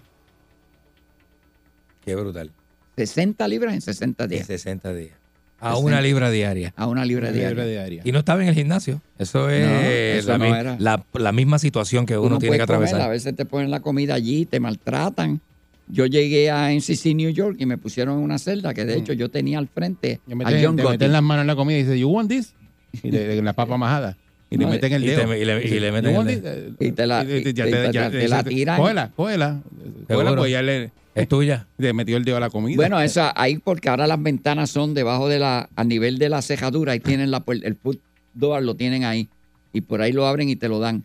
Pero en Monoloro, cuando a mí me llevaron primero, los federales no había prisión federal y me pusieron en el Monoloro, que era el, el- la UTI que llamaban, Unidad de Tratamiento Intensivo. Eso era en la Max Max que tenía al lado de presidio, dentro de presidio. Y ahí la ventanita de la comida era el piso. La reja estaba separada como cuatro pulgadas. Y ponían la bandeja y ellos le daban con el pie para que entrara la bandeja para adentro. Y tú veías que el borde de la, de la reja abajo estaba todo lleno de comida podrida, Ay, seca y todo. Ay, Dios mío. Porque la comida rozaba el borde Ay, de la Dios. puerta. Ahí mismo ahí te la tiraban para adentro. Y cuando tú Dios llegabas mío. allí, a mí me ponen en una celda que el, el- el colchón de, de alambre estaba tojoto. Todavía no me habían dado matre. Estaba sin matre. Ay, bien. Me dieron dos sábanas y yo rompí una sábana para arreglar el colchón. Y suerte que me dieron un, un mosquitero, porque cuando yo me acosté por la noche, aquel desorden que había, las ratas eran como gatos de grande. Pero no una ni dos, un montón de ratas. Ay, bien. Las paredes de la celda. Dale, una vez que lo mencionas, está bien. no Por eso, una, Ay. mira, la pared de la No, pues, celda no. estaba tapizada con, con fotografías de revistas de, de Penthouse, Playboy y todo eso. ajá. Pero yo me llamó la atención porque de momento yo miro. No tenían a la taína ni la bulbu. No, todavía ya no existían. No, existían todavía. No había empezado a hacer maldades No, no todavía. estaba, el, no estaba el, bombón, el bombón de así. El no, bombón de no, así. No, no estaba todavía. Pero mire, yo empiezo a mirar que la había una había una fotografía donde la, la señora tenía la- las caderas bien grandes Ajá. y yo la miro así y veo que empieza a mover las caderas. Mira. Yo, yo me estoy volviendo loco aquí. Y a diablo. Entonces, entonces miro otro que lo que tiene es un cajo porcheo, yo no sé, y veo el cajo moviéndose. Y yo, ¿qué, qué es eso? Y sigo me- y veo que se movían. ¿Ustedes saben qué era? ¿Qué era? Miren, detrás de todos esos paneles, eso estaba lleno de esas cucarachas grandes, A mí, madre. No. lleno de cucarachas, de cucarachas. Y las cucarachas se movían detrás y te movían las de eso. Yo y creo que movían la foto. Le movían, la- movían las da Y tú láminas. decías, yo me estoy volviendo loco. la foto. Y eran las malditas cucarachotas esas grandes. Diablo. Y por la la, la noche, Cuca Movie. tú te- por la noche tú mirabas el mosquitero y estaba lleno, 8 o 10 cucarachotas de esas, ratas es- por el piso. Eh. Ese es el sistema donde tú puedes llegar en algún momento. La penitenciaría de Atlanta fue así. Se dañó el sistema de agua y por siete días no se bajaron los toilets. Mira. Cinco personas en una celda Ah, ¿Cómo, muchacho? echando excremento ahí. Ah. Y uno, el talco que te daban, tú le echabas talco y le ponías una frisa grande encima para taparla. Para taparlo, seguro. Y con todo eso la pestilencia era inmensa. Hacer lo posible, sí. Y, y tú ves ese tipo de cosas y tú dices, bueno, Claro. así que miren, No se la busque. lo- por eso. no se la busquen, si le ofrezcan un arreglo, yo lo he dicho aquí, Cójalo. los arreglos son mejores. Ángel tenía que hablar contigo, Alejo. Sepan se que los arreglos existen antes de contratar los abogados. Los muchachos abogados se están buscando su dinero ahí, ese Sí. es su modo de vivir. Doña Pero Melón. Pero hay forma de esquipiar ese gasto. por eso, por lo menos parte de él y mucho de él. A usted le van a pedir de medio millón para arriba Sí. para después recomendarle un arreglo, porque Ah. lo mejor es el arreglo. Pues usted búsquese un abogado. Yo quiero un abogado para que me haga un arreglo. ¿Cuánto vale? 100 mil pesos, búscalo. Si no, pues mire, gobierno, dame un abogado. Y los abogados del gobierno, Ajá. del Public Defender allí, son locos haciendo arreglos. Ay, bendito. Son locos. Vámonos por ahí. Son los expertos y van con los fiscales. Vamos a hacer un arreglo. este", Y esa es la idea. No se gaste el billete porque lo va a necesitar. Cuando usted se va para prisión y usted no dejó dinero en su casa, es una preocupación inmensa de qué va a vivir la gente, qué va a comer. Tremendamente. Y sí. usted se va a preocupar por eso. Así que, señores, yo le deseo lo mejor a este Y caballero. si la sentencia es larga, se te empata la mujer. Sí, le espera, sí, le espera, si nadie más de cinco años, las mujeres esperan eso, es la Sí, realidad, no, y pero- uno lo entiende. Pero él no tiene ese problema. Uno no puede criticar eso, sí. Uno no puede criticarlo porque esa es la vida de los seres humanos. Es hacer familia y disfrutar la, la vida. Así es. así Y uno se lo buscó. Te la se lo buscó, pues como te lo dicen en la federal, se lo van a decir a cada gato. Tú Ujú. te la buscaste, Así mismo es. te la buscaste. la Pues, buscaste, pero eh, eh, casos como este de los políticos son prueba de que la cárcel es para todo el mundo, no es para los asesinos, los robadores, los, ro- los, los que roban, los narcotraficantes. La, la cárcel eh, puede ser para usted también. Sí. Así Claro, que, usted, que no está es escuchando. es que si Así está que robando, no se la busque, no se la busque. está robando igual. El que te roba en la calle con un arma de fuego y te quita el carro es lo mismo. Te está robando, Eh, pero es, un- es como un político, exacto. es lo- está robando en la, Exactamente. en la alcaldía. Estos políticos nos asaltan sin, sin pistola. Está robando en chaquetado. Así que miren, los que quedan por ahí, que es- hay varios alcaldes que todavía Muchos están, casos. Están en sus cosas por ahí. Uh. Hay alcaldes multimillonarios por ahí en la isla. Eh, Sí. Ellos explican de las maneras que han conseguido sus propiedades, pero están multimillonarios. eh. Y en 20, 25 años, pues tú, en ningún trabajo de alcalde tú te haces millonario. Hay que buscar cómo se hicieron millonarios. Esa es la idea. Y cómo son dueños de negocios Y hoy la día. mayor parte de esos delitos están prescritos porque ocurrieron hace años y ya, pues tú sabes, no los pueden acusar. Pero tienen su billete guardado ahí. Este, yo creo que deben de adecentar esto hasta lo que es posible. Si posible es que en un cuatrenio un alcalde eh, cometa este, corrupción, pues uno dice, mira, está bien, fue uno y no hay problema. Pero que una docena lo haga, está camarón. Sí, de verdad. Y eso es lo que hay que. Oye, de aquí para abajo no van a conseguir ningún que jurado que se siente allí y que, como dicen los abogados, dicen, ah, pero ese jurado está viciado ya porque vieron la Mm. foto y eso. Es que Eh, cada vez que sea un político se la van a dejar caer. Eso Se la van a dejar caer. Porque la gente ya está cansada. Ya, se- ya, ya nos hartamos de lo mismo, de escuchar lo mismo Eso es así. y que se burlen de nosotros ah, y están en esos puestos políticos haciendo dinero y paseándote en una Cadillac Escalade por el frente y uno, y uno con un carro eh, que tiene 10 y 15 años Así y- mismo, ¿eh? Así y que, se- Imprimiéndolo que- que te dejan en cada esquina y ellos montados en- en un- de la nada. Está brutal, un hermano. tipo que estaba pelado igual que usted, a- al otro día montado en una Cadillac Escalade con un Rolex. Con lo que no le pertenece, Eh, exactamente. con un reloj de, de- Sacándole de 30 y partido. 40 Esa mil pesos, Eso es lo que la gente No, está harto no ya de ese tipo de cosas. Eso no va. Así que eso no va. Señor. Está la Pero- perrera, muchas gracias, Leo. No es nada. Buen día a todos. Buenos días.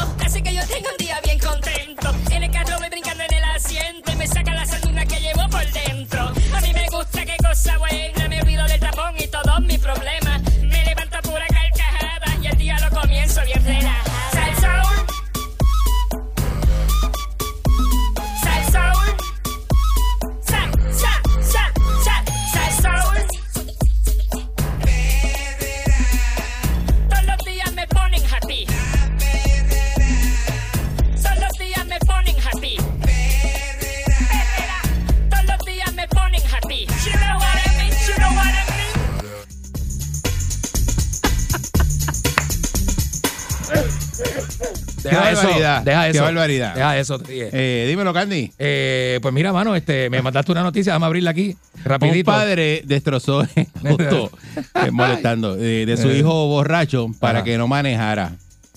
O sea, Oh, tú le eh. romperías el carro a tu hijo para que no guíe.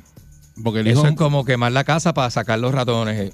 Eso, eso- no hace sentido, pero... por- porque, porque el tipo, el tipo es un borracho, el hijo tuyo. Ah, caramba. Es mejor quitarle la llave o esconderle el carro, ponerle un bastón en el guía. Dice que una fuerte discusión estalló en la ciudad española de Logroño, Mira para allá. es la ciudad de Sunshine. De la ciudad de Sunshine, ¿eh? Eh, entre un padre y un hijo alcoholizado. El padre intentó convencer a su hijo de que estaba borracho y no podía manejar su auto BMW. Ah, caramba. Pero el joven se negaba y le exigía al padre que le devolviera las llaves del coche. Para evitar que el hijo manejara, el padre tomó una medida drástica. Agarró un pico de construcción y causó importantes daños en todos los cristales para que parte de la carrocería y en las ruedas para tratar de inmovilizar el coche. Hasta ahí llegó. Al ver el estado en que quedó el vehículo, el joven desistió de su idea de manejar y decidió regresar a su casa en el auto de su padre. Ajá. Pero la, no- la noche eh, había una sorpresa que le aguardaba a esta gente. Los vecinos habían llamado a la policía, los detuvo mientras se marchaban en el otro auto. Las autoridades se sorprendieron al enterarse de que el auto era propiedad de su hijo, pero de todas maneras denunciaron al padre por daños y disturbios en la vía pública. Se lo clavaron. Ah, porque eso Se es como alteración a la paz, sí. Se lo clavaron. Sí, sí, se, se lo, se lo clavaron porque pues lo, lo- lo vieron y lo denunciaron. Pero habrá, habrá padres así. Pues yo conozco cuentos, Hay, bueno, hay historias. cuentos de padres que son bien fuertes con los hijos. que le han, sí. le han- le han- le han Ujú. echado cosas a, por ejemplo, los nenes que se quedan pegados jugando PlayStation y vienen y le dañan el PlayStation. O, o se lo arrancan y le meten contra el piso, sí. Y se lo rompen. Yo lo he visto y lo han publicado montones de veces en redes. Sí, sí, sí. sí. Pero algo que tú compraste, tú lo rompes. No, rompería. Como ese carro, que ese carro, lo el tipo lo barató, y está en la foto, lo hizo de verdad, le barató el carro. Sí, porque como lo compró, pues se siente con derecho Pero de... después dejaste el hijo tuyo a pie, tiene que comprar otro carro. Por eso, que no es lo mejor, no es el mejor plan, este, tú hacer una cosa como esa, ni con cualquier cosa que hayas comprado. Porque no hace sentido que lo rompas y que ¿Qué pierdas te el rompió tu papá? ¿Tu papá te rompió algo? Este, pues mira, no así romperme, pero Pensé, papi... esto lo compré yo, te lo voy a romper, dame acá la computadora, ¡jam! Pues, entre el piso. No tanto, no, no, no, no, no. Pero papi me hablaba con autoridad y yo no me atrevía a faltarle el respeto. Papi me decía, tú te le vas, tú te, yo, yo sabes, ¿Qué te yo rompió? me- pues mira, este, no, no. No, no, es que no, bueno, eh, yo creo que si fue un, cassette. Esa bicicleta, ¿sabes? Nada, si no la vas a usar cassette, más, con que una cegueta. Yo creo que me cogió un cassette, me cogió un, ca Y te unos picó, la, cassettes que te- yo tenía. te picó la bicicleta con una cegueta y después la bicicleta ahí en una esquina de tu casa eh, partida por la mitad. Yo creo que me cogió en una. Porque me estoy, me estoy, me estoy acordando, cuando tenía como 14 años, creo que me cogió unos cassettes que yo tenía por dejar de hacer cosas en la casa, estar escuchando música, todo lo que da en un radio que me habían regalado. Y me lo, me lo, me dijo que me los había botado. Me los había roto y me los había botado. Después mami me, lo- me los tenía guardados, fue que me los escondieron. Y me hicieron creer que me los rompieron. Yo creí que me los habían botado todos. Me botaron como los cuatro o cinco cassettes que tenía allí en el cuarto. Y yo los ponía todos en él. Y me, lo, me, lo, me dijeron, te los botamos porque no hiciste tal cosa y no hiciste el patio y no dijiste que no. Faltaste respeto a la maíz tuya y, va, va, va, y me lo botaron. ¿Qué cosa usted como papá le rompió a su hijo o qué cosa a usted le rompieron eh, siendo hijo? Ajá, tu papá. ajá, de exacto, las dos formas. exacto. O usted siendo padre. O le rompió Usted algo a su hijo. le rompió dame algo a su hijo para ¿verdad? Para tratar de poner orden, pero no fue la mejor decisión. Le cogió el, tel- el teléfono y le metió un martillazo a la pantalla. Y la raya. Hay papás que, que Oye, gente que le sí. dice, mira, el teléfono no, no lo uses tanto, no uses tanto. Ah, dame acá, como yo lo compré, yo te lo rompo. Pan, Pan, y, y, se, y se lo rompe. Y ya, y, y se acabó lo que se da. 653-9910. 653-9910. Cuéntenos usted, cuéntenos, cuéntenos. Eh, ¿hasta, ¿Hasta qué punto usted llegó para que su hijo no utilizara algo? Ajá. Eh, usted como papá O su experiencia de niño. O experiencia de niño de que su papá le haya roto algo. Ujú. Porque los no los hermanos, porque los hermanos le rompen uno siempre juguetes. Los de hermanos son brutales, Son puestos interminables Es que no podíamos parar aquí porque de eso sí yo tengo mucho. Sí, claro, claro, claro. pero que te lo haga papá o de mamá. yayo afeitado. O sea, un yayo tú le afeitas la barba, no sirve después. Ya yo afeitado. Sí, mi Sí, hermano, sí, mi sí. hermano hacía eso. ¿Le afeitaba la barba? Sí. No, Mi lo- hermano se- entonces me daba Porque los G.I. Joe antes eran me daba- grandes. me dice, no, para que se vea diferente y me afeitó el, el yayo. O sea, ¿por qué tú hiciste Eso eso? no puede afeitar un G.I. Joe, caballo. ¿qué, qué- este, ¿Cuál es tu problema? ¿sabes? y le cortaba el pelo a la Barbie de mi hermana. la Y, se, y se las dejaba mocha. Se las dejaba mocha. Pero, Pero eso no, eso, eso, eso es no- otro cuento, esos son hermanos Sí, dañinos. Yo le hacía maldades a las Barbie de mi maldades, maldades de hermanos dañinos, sí. pero eso lo hacemos otro día. es que me acordé de eso ahora y me dio risa porque me acordé. sí, sí. Buen día, Pereira. Buenos días. Buenos días. días. Buen día, adelante. Métele por acá. Sal- Saludos, ¿cómo están muchachos? Muy, Muy bien, bien. excelente. Mira, este, yo hace unos cuantos añitos, mi hijastra empezó a plancharse el pelo todos los días. Cuando cumplió más o menos los 14 años, se planchaba el pelo todos los días. Ah, Anda. Y esa peste a pelo quemado en la casa. Y cuando llegó la primera factura, llegó como 100 pesos más alta. Yo dije, "Mm, esto se está poniendo feo. Cogí, la verdad que no estuviera en la casa, cogí la plancha y le corté los cables. Y ya, se acabó la plancha. Hasta ahí llegó la plancha y el problema acabó ahí. Ah, por eso, Eh, tú, tú le rompiste la, la, porque llegó la plancha, factura 100 pesos por eso, más. Pero en este caso no fue el papá ni la mamá, la- fue que él- este es hijo que le rompe la madrastra. Eh, rompe la. Ese no es el tema. no, bueno, no es el tema. Eh, Eh, eh, está chévere, está sí. gracioso. Pero Está no. bueno, pero bueno. Buen día, Perrera. Te saliste un poquito para el lado. Buen día. Salud, saludos muchachos. Saludos, día. buen día. Eri, Eri, me voy por el, por el lado tuyo. Yo tenía, yo y mi hermano éramos dos malditos. Y la abuela mía no, no quería que corriéramos bicicleta y nosotros no hacíamos caso. Y un día ella se cogió una inca Ah, y buscó un cuchillo y cogió las gomas, las pigó, pero de- a las muchachos, cuatro gomas. Para que no A fueran para ningún lado. le, romp- le rompió para la que no goma a tu abuela a, a- a la bicicleta. Limpia. Sí, ¡Apuñalada! Crucificó. Sí, mano. limpia. Eso está brutal para que no Sí, usara la bicicleta. Y Diablo. después la cogió y la metió en una cadena y la amajó. Y se Y acabó como quiera, nos, sí, nos, tu- nos tuvo, te digo, como uno o dos años sin bicicleta. A pero pie. Como quiera nos íbamos con las del vecino a, a cogerla y ella endemoniada hasta que nos soltó la bicicleta. Pero muchachos, nos tenía a pie.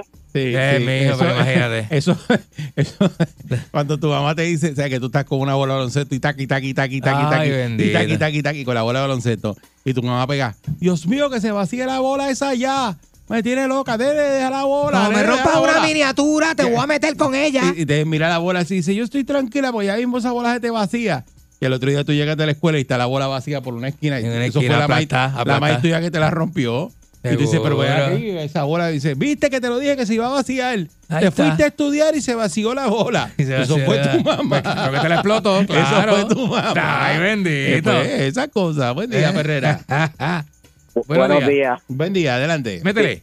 Buen día. En el caso mío fue cuando yo era chiquito, mi papá me regaló una bicicleta de estas BMX en Día de Reyes. Ah, yo Ah, tenía, brutal. yo, tenía de esa. Brutal. Sí. Sí, pues yo, yo cogía bicicleta, estaba acostumbrado al freno de pedal. Tú sabes que las bicicletas te venían freno de Sí, pedal. seguro, Claro. seguro. Pues, pues, a mí mi papá no me dijo que el freno era de mano. Yo voy bajando la cuesta de la marquesina No. y me he ido por la zanja que está por ahí para abajo y le pegué la cara al portón. El viejo mío se ha dado una enfogonada, por no decir otra cosa. Acogió la bicicleta Ajá. y la cogió, yo la vi volar. Me dijo, no, ¿quieres bicicleta? Coge bicicleta. La vio volar. Yo vi la BMX nueva volando. Volando. Nueva. A otro lado por allá. Pero él no me dijo a mí cómo, eh, cómo manejar la bicicleta de freno de mano. Sí, porque es, Sí, sí, sí, porque mano. el papá, el- esa es la- ese es el papá que la coge con lo que te regaló. Y dice, el nene se cayó por culpa de la bicicleta. No. ¿Qué coraje me da? Vamos a romperla. Él no le Pa- importó. Mira, a mí me dolía el brazo. Él no le importó si me dolía el No, brazo. Él no, le no. importó fue la bicicleta. No, no, porque él te provocó eso, entonces eh, va a romper la bicicleta porque eso fue lo que te lo provocó. Ahí asustado también, asustado. Digo, ay, Dios mío, señor, mira para allá este muchacho, un poco de, de mata ahí. Eh, está brutal que unos chamaquitos que le rompan la bicicleta al papá de uno. Eso no se le olvida a uno nunca. No, nunca en la vida. Bueno, está lo- lo traumado, ¿lo cuenta- viste? se- se- Está se- llorando. Le aguaron los ojos. Buen día, Herrera.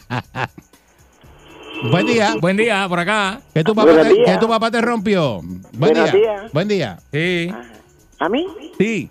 Ah, Adelante. mira, yo cuando yo tenía seis años, los reyes me trajeron, casi no había chavo, pero los reyes me trajeron una muñeca que era casi del tamaño mío. Ah, Ajá. qué cosa linda, muchacho. A los dos días papi llegó bojacho y se creía que era que alguien que estaba acostado en el mueble agarrado el pescuezo de por el pescuezo a la muñeca y la degolló. La de Goyo. Ay, Dios La mío. degolló. Ay, y al otro Virgen. día, muchacho, imagínate, esta flaca llora y llora. Con la muñeca llegó La ya. muñeca de Goya. Trato de ponerle una- un palo en, en la espalda para atornillarlo. Para que la... A ver, María. Pa' que Un palo, la, la muñeca así con un palo. La muñeca ahí, derecha. Ahora le digo que es sucio. Buen día. Muchacho. La muñeca entablillada así con La un muñeca palo. Ay, con- bendito. Buen día, Perrera. Muchacho. Buenos días, Eri. Buenos días, Candy. Buen Saludos, día. buen día. Papi, este, los viejos, el viejo mío era bien maceta, con los vecinos eran maceta, y nosotros trabajábamos empacando compras para arreglarla, para comprar una bicicleta y arreglar, y después que yo tengo esa bicicleta al día, nos fugamos para los un día y llegamos tarde para ir para la iglesia. Ia. Papi, mi vecino tenía equipo acetileno y me la Ve. picó con acetileno todas las bicicletas de La- todos los muchachos. No, olvídate de eso, papá. Dios. Pica, pica. Le puse la guagua, la emergencia hasta abajo, le puse arriba y le rompí la transmisión de la guagua. A él. Para desquitarte. A ver si le gustaba. Mira cómo se Este ríe. tipo es malo. Qué malo. Oye, le picaron la bicicleta con acetileno. Diablo, pero papá, acetileno es un equipo que se utiliza, ¿verdad? Que, Que es como una, una mecha. es que exacto, de, con un gas ahí y- Ajá, y, exacto. y- y tiene oxígeno, creo que tiene también. Eh, hey. entonces, con eso te pican, eso pica metal. Eso pica metal y todo, es una mecha ahí encendida. Una bicicleta pica. Yo, yo, eso, yo- Pero papá tú no- tuvo fuerte ahí, tuvo fuerte, picó las dos bicicletas, los cantos de bicicleta volando. o sea, Es eh, que. Oye, papá, que son tremendos lo que No, pasa. Sí, porque ¿cómo tú terminas eso? Vas a romper la, la bicicleta, no, no es déjala ahí. Pues si tú dices deja la bicicleta, la vas a usar. No es, te la voy a picar. Picar, no hay forma de usarla. No, no puede ir para ningún lado, a menos que tú sepas Buen correr. día, buen día, Perrera. Monocleta, ¿verdad? Sí, no. Buen, Buen día. día, ¿cómo están? Muy bien, saludos. Adelante. Bienvenido. Mira, yo no voy a decir mi nombre porque mis vecinos y todo el mundo va a saber. Ajá. Pero a mí, para cuarto año, mi papá me regaló una guaguita para la universidad. Ajá. Ujú. Yo me fui para, pues, eso fue de mayo, tan, tan, la guaguita, perfecto. Fui a la universidad, que pasé en enero, me voy para las fiestas de la calle de San Sebastián. ¿Cómo va a ser? Oh. Para ese tiempo eran beepers. Él me mandaba mensajes, Sí, llama a casa, llama a casa. ¿Qué pasa? Yo llegué a casa a las 3 de la mañana, pero es que en verdad el tapón, el revolú, más yo andaba con una amiga, yo tuve que llevarla a la casa. O sea, yo no pude Está bien, ese fue el embuste que tú dijiste en ese tiempo. No, nosotros no lo repita. No lo repita eso. Ajá. Te quedaste vacilando, llegué. ya está. Seguro. Llegué a casa. Me dice, mamita, estaciona la guagua en, ri- en reversa hacia allá. Hacia Al allá. final del patio. ajá, Ajá. hacia allá. Y yo pues nervioso y dije, me va, me va a caer encima. Me estaciona la guagua, la meto en reversa, la estaciona hasta atrás. Ha cogido una piqueta, una piqueta, la de hacer el hoyo para ¿Mismo? sembrar plátano. Ajá. Le ha metido dos piquetazos al cristal del frente. Y a que yo no bien me había bajado. Tú tenías todavía el pie entre el Eso carro. fue lo que hizo ese señor en España. Eso fue lo que- Con una piqueta también le parató el BM. Yo, te- yo le digo al muchacho que me atendió, yo tengo que hablar. Si mi hermano está escuchando, tiene que estar muerto de la Con risa. una Me había piqueta. bajado. Cuando yo ese pico que entra por el cristal. Diablo, ven acá. Y ven acá y después te puso el cristal y te. y- Ah, ya tú sabes, porque Sí. él estaba peleando, pero yo soy la nena de él. Ah, Le por dije, eso, eso fue- La semana le dije, Ajá. yo no voy a ir por pasaje a la universidad. No estudio. ah, lo sabes tú. Muchacho.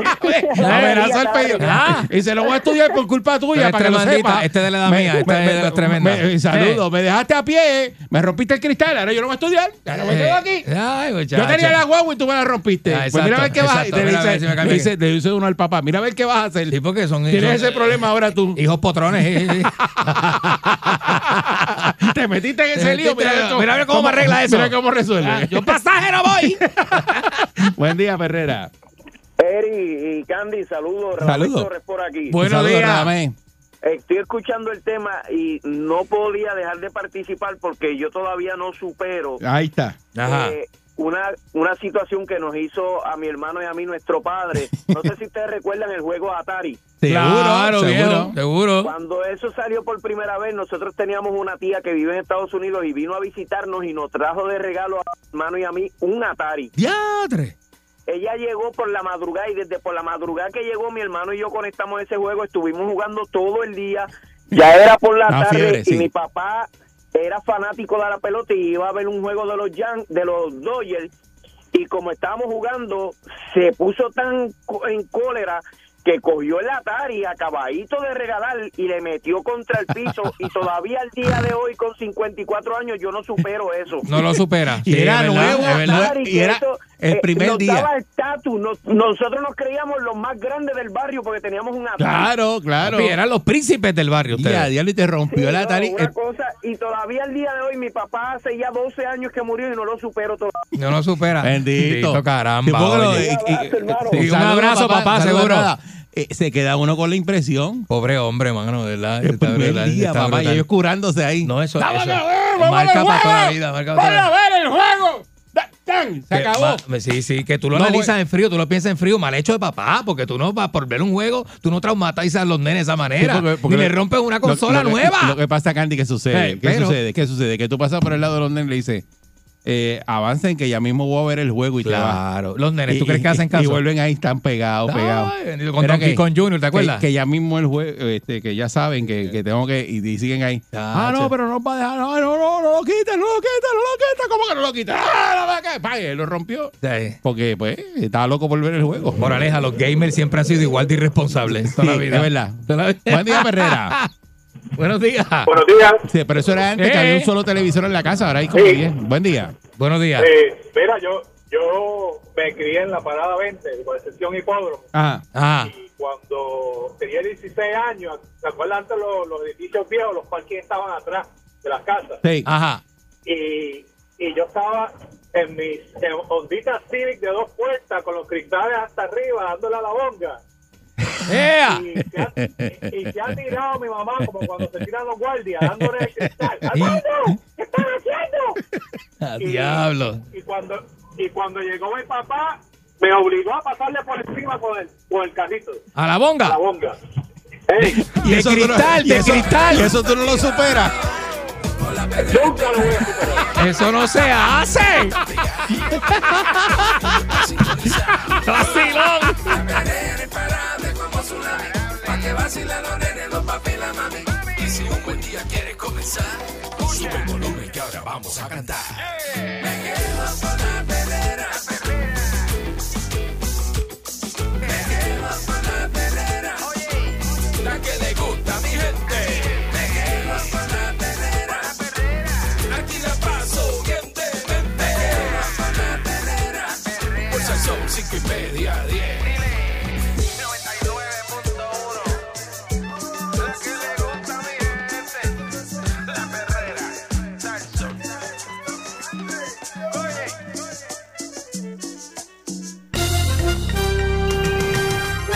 Aquí y ahora, Noticiero Última Nota, desinformando la noticia de punta a punta con Enrique Ingrato. Me salieron los mocos. Porque es que no. Hay cosas que uno lee en la Eh, prensa sa- que le, que Saludos, le- Enrique le saca el catarro a uno. Así, así está el país. No, no, no, así no, así no. Buenos días, señoras y señores, dialogando acerca del mundo. Dale gracias a Dios que en Argentina no pasan estas cosas. No, no, lo que pasa es que el puertorriqueño está protegido porque el puertorriqueño tiene una mente tan pequeña y el mundo del puertorriqueño es de Fajardo a Rincón. No diga eso, no, no, no llega Eh, eh, ofendiendo. eh, eso no le estoy ofendiendo. Estamos vulnerables. Eso- no, pero eso es una ventaja.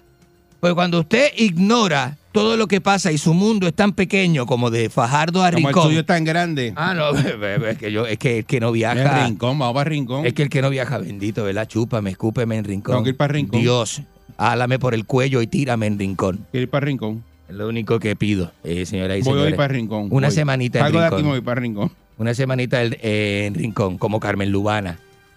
Llega esa gente ya, yo no sé, gente que no trabaja y publicando fotos. Es que es una cosa, eh, el, el mundo está al revés y mal repartido. Usted ve a, a- a- a gente de la calaña de, de, de Carmen Lubana y Yochua Pauta metido en Rincón en 10 semanas, un martes. Un martes en vacaciones en Rincón Sí. y usted que trabaja, y yo- bueno, usted que tiene dos trabajos, vamos, usted que tiene dos trabajos para completar la pensión y no puede, este, eh, ah, ah, maldita, no puede cogerse las vacaciones de una semana, un martes, de, un martes de marzo, este, eh, eh, para meterse en un eh, Airbnb allí con piscina hasta el... Ah, y tener sexo en la terraza al aire libre, ¿eh? Usted no puede hacer eso. ¿Por qué? Porque usted es pobre. Porque usted es pobre y esta gente que no trabaja se busca el dinero por ahí con Hoy la... es el día para ir, con la- se busca el dinero con la Desde panocha. jueves. Señoras y Y señores. regresa el lunes por la tarde. Pero mire eso. Lunes por la tarde, porque lunes está libre para descansar. Sí, no, ya el lunes, no. ya a las 4 de la tarde, No está en su nada. casa, tranquilo, con un este. ¿ah? Y hoy, hoy jueves, jueves, hoy. Hoy, hoy, jue- hoy es el día de Sí, irse. Metido para allá abajo. Es el día que dice. Pero usted es pobre. ¿Qué hace la gente pobre? Tiene que mentir en su trabajo y cogerlo por enfermedad. Y decir que se pilló un dedo. O que, se, o que le salió un nódulo en el, en el recto y tiene que ir al hospital. ¿Eh? Porque, sí, porque así es la cosa. O no sé, así. Así es la verdad de la vida. Es la verdad de la, de la, de la, de la freaking vida. Quiero saludar a mi amigo eh, Jorge de Castrofón. Yeah, yeah. Jorge de Castrofón, eh, que tiene, viste, se acaba de comprar un deportivo, Eso viste. es ir, ir y no se, verla, acaba, papá. se acaba de comprar un deportivo, viste. Me acuerdo del caso de la Ir Ferrari y no verla, no como aquí que tú vas y la ves. No, eso es. Eh, mire, eh, me hizo una publicación muy interesante en, en- en Twitter.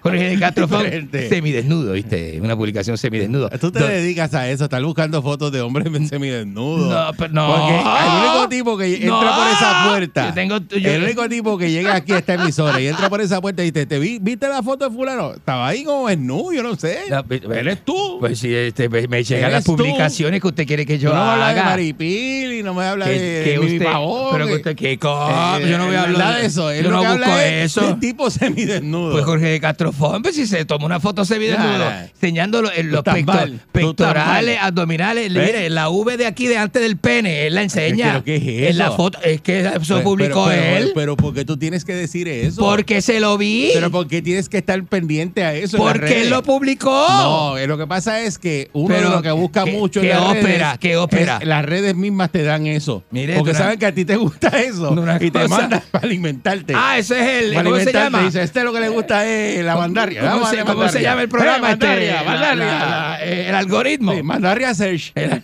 el algoritmo. Será lo que tú tienes. Si lo no que sé. le manda a usted el algoritmo son machos Sí, en nu, sí. pues ya usted sabe, señoras y señores. La reconcha de su hermana. Este, pues nada, muy próspero, ¿viste?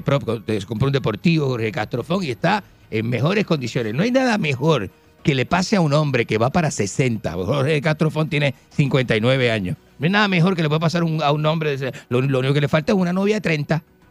Porque si tiene un deportivo, O novio, lo que parece. el deportivo será- es convertible, a los 60 debe ser convertible. No sé, no si sé. no es No sé deportible, porque tú eres el que si, lo no, sigue. si no es si no es convertible, el deportivo está tirando puños al aire. Hombre sesentón tiene que bajar de peso.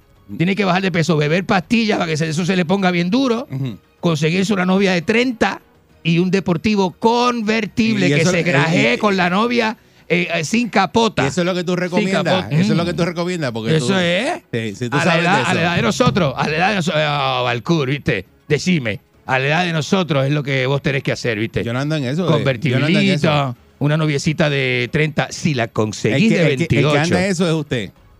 Si la conseguís de 28 con los senos pequeños para que se los haga usted, eh, eh, usted, eh, eh, está entrando, usted entra en otra etapa en su vida. Se acabó la middle age crisis. Esa es la manera, esa es la manera. ¿Cómo un hombre acaba la middle age crisis? Con billete. Billete sobre billete, no hay fundillo que se sujete. Pero usted no tiene chavo, usted está pelado. Yo no estoy hablando de mí. Usted lo más que coge una bofetada en Yo una no estoy panadería. hablando de La mí. ganancia suya es coger una bofeta en una panadería. Mira, hablando de bofetadas, ¿vieron la pela que le dieron al 69 ese? Me dijeron que le dieron una bofeta y cayó encima un sándwich y esa es la mancha que tiene en la camisa. No diga eso. Eso es mostaza, mostaza con mayonesa. De un cubano. Y sí, del sándwich. Y ahí había un pepinillo porque esa área está ahí verde. Lo verdecito es un Eh, eh, pepinillo. eso fue un pepinillo el, aplastado. El jugo de pepinillo, que es verde Aplastado, fluorescente. cuando te dieron la bofeta te fuiste de, de boca. Y me choqué con la olla del asopao que está puesta encima del counter allí, en la empanadilla de bacalao. La olla caliente, la olla caliente. Saludo a mis amigos de allí, de, del antiguo, allí en la Roosevelt, que tienen la empanadilla de bacalao. con tape hoy porque la, la cara tuya Se rajó, se rajó. Se rajó y está con tape. Eh, el de las donas. Le metieron tape de caja, tape gris. Señoras y señores, mire, este, le han dado una pela. El 69 ese terminó en el hospital. Ese es el rapero Hable de Chota. eso, que de eso usted sabe, de, Ese, pela, de pelas que le dan a la Bueno, el rapero Chota, que estuvo vinculado con el narcotráfico en Estados Unidos, ese es otro, ese es otro muchacho, que eso es un animal. Y usted lo ve en las redes sociales, porque es un loco, es un- es un, es un loco. Sistira es un loco. Eh, y usted ve esa, y usted ve ese tipo, la cantidad de dinero, no sé, viste, no sé, no sé, no sé. El FBI también me imagino que ve esos videos.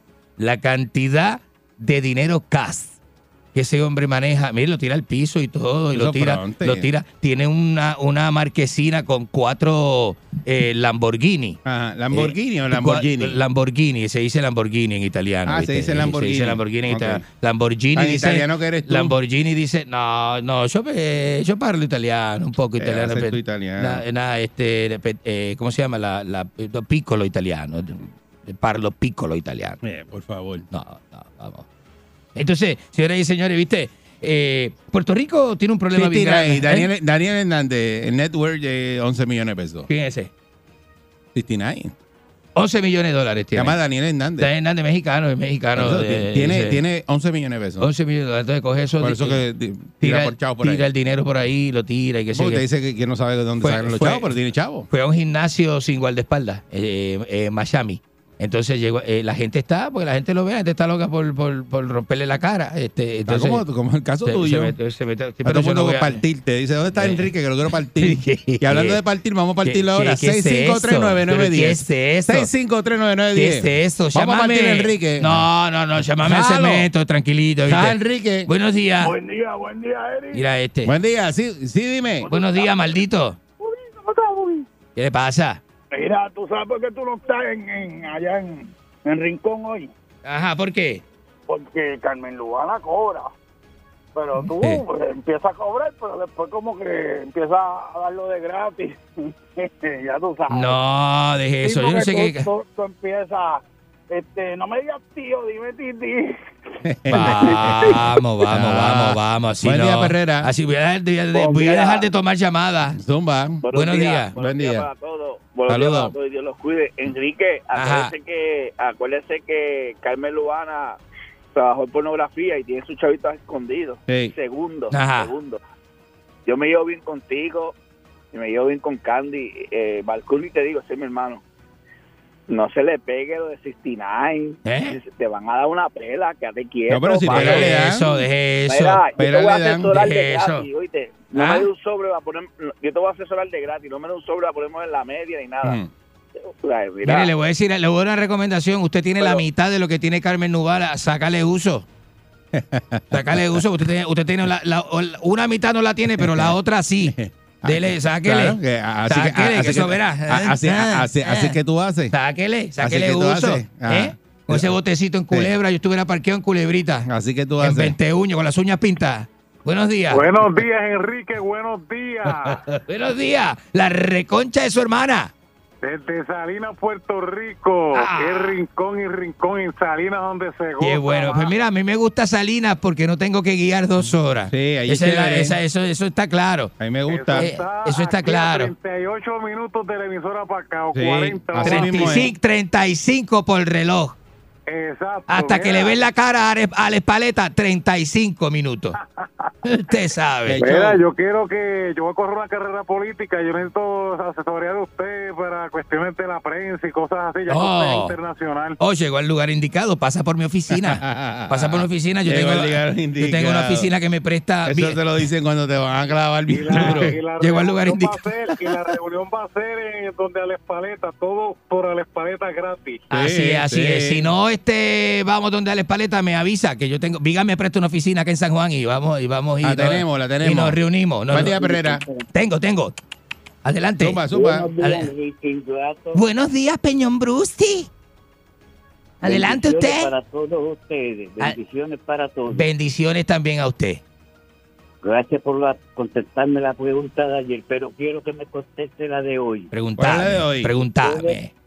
Ustedes conocieron a Damaris de la Torre, que El- trabajó aquí mucho.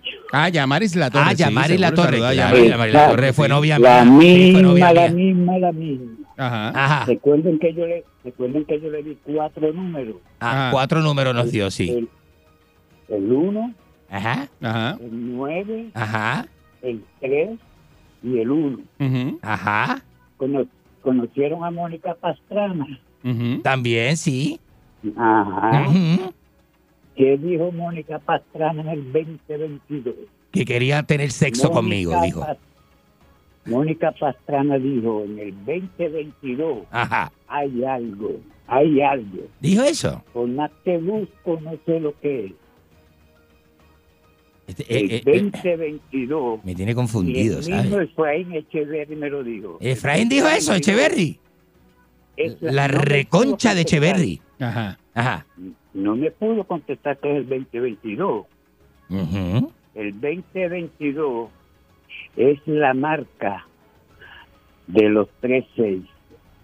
Mire eso, el 2022, la marca de No los entendí 13. nada, pero chévere. Es que esa, es que, bueno, viste, Peñón Brusi cuando no toma café con leche Sí, no entendí, no entendí. ¿Tú entendí? se pone. entendí No, nada. no, no. Buen día, todo. Perrera. Es enigmático, viste, es una cosa nostradámica. Buenos días. Saludos, Ajá, buen día. ajá. Mira, Enrique, llévale la pastillita azul a ese señor que está como desencajado hoy. ¿Qué le pasa? Está, no, bueno, viste, que pasa es que no, no- no tiene los medicamentos, viste. La farmacia de Peñón Bruce está cerrada todavía.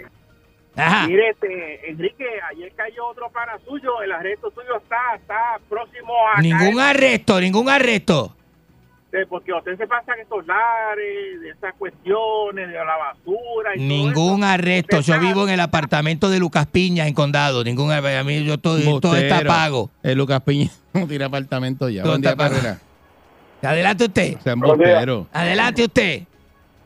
Buenos días, Eric. Buen día, saludos. Decímelo acá. Mire, mire, Enrique, usted, es, eh, usted es como el carro de, igualito que el carro de, de, de Castrofón. ¿Qué tiene? El de, es sin capota y usted pues capotea. Ah, mira. ¿Qué le pasa a este? Mira qué cosa. Buen día, ¿Qué- Ferrera. ¿Pero y qué es eso? ¿Qué chiste es ese? Buenos días, buenos días. Buenos días, Saludos, adelante. buen día. usted. Si, si estuviéramos de frente, lo hubiese cogido por el cuello de la camisa. Bueno, adelante usted. Y lo hubiera Mira, pensado. a mí me gustaría siempre arrancar con lo que se fuma ese señor que llamó casi ahora mismo. Ah, De veras siempre. Pero mira, Enrique, la verdad que cada día yo te veo más para atrás y para atrás.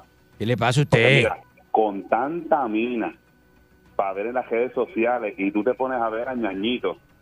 Yo me imagino que hoy me imagino que buscarás el, el profile de, de Tatito Hernández. O, Sí, él anda en eso, él anda, él anda estoqueando. Pero deje Eh, esto- eso. Estoqueando político. De No, no, está eso. brutal. Yo, no, yo, él tiene una lista. Ñañito, Rivera Chávez, Johnny Méndez. Ah, y como él abre esa puerta y se lo viste semidesnudo. Ah, con Rivera Chat me encontré en un restaurante el otro día. Y esa palabra semidesnudo. No, Estaba verdad, semidesnudo, de estaba. que- que me sorprende, me sorprende, Enrique, de verdad que... Así es que se dice. Cuando usted un hombre, cuando usted ve un hombre de la cintura para Yo no arriba sé que no, nunca lo veo. Buen día, Ah, que no tiene nada, Ah. está semidesnudo. Ah. ¿Cuál es el problema? Ah. ¿Qué le pasa a Ya usted? esto, ya esto es una falta de respeto a, a- a nosotros, ¿Qué, los qué? ¿Ah? ¿Qué, qué? Tener un, animal así Una que bestia. no sabe ni hablar ni escribir, Ya, yo. lo que habla de basura. Ah. Ah, ¿Ah? ¿qué le? Ah. Mire, usted, usted, le digo una cosa, usted es tremendo candidato, ¿sabe? Jorge de Castrofón cuenta que, que, ya, que salió de preso comiendo de todo.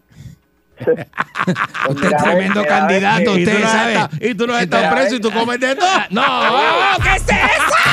¿Qué es eso?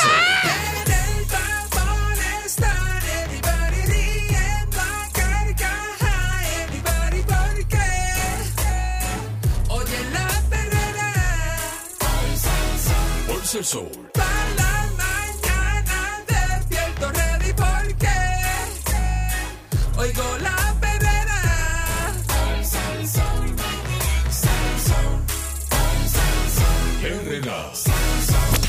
99.1 Sal Soul presentó La Verdadera Calle.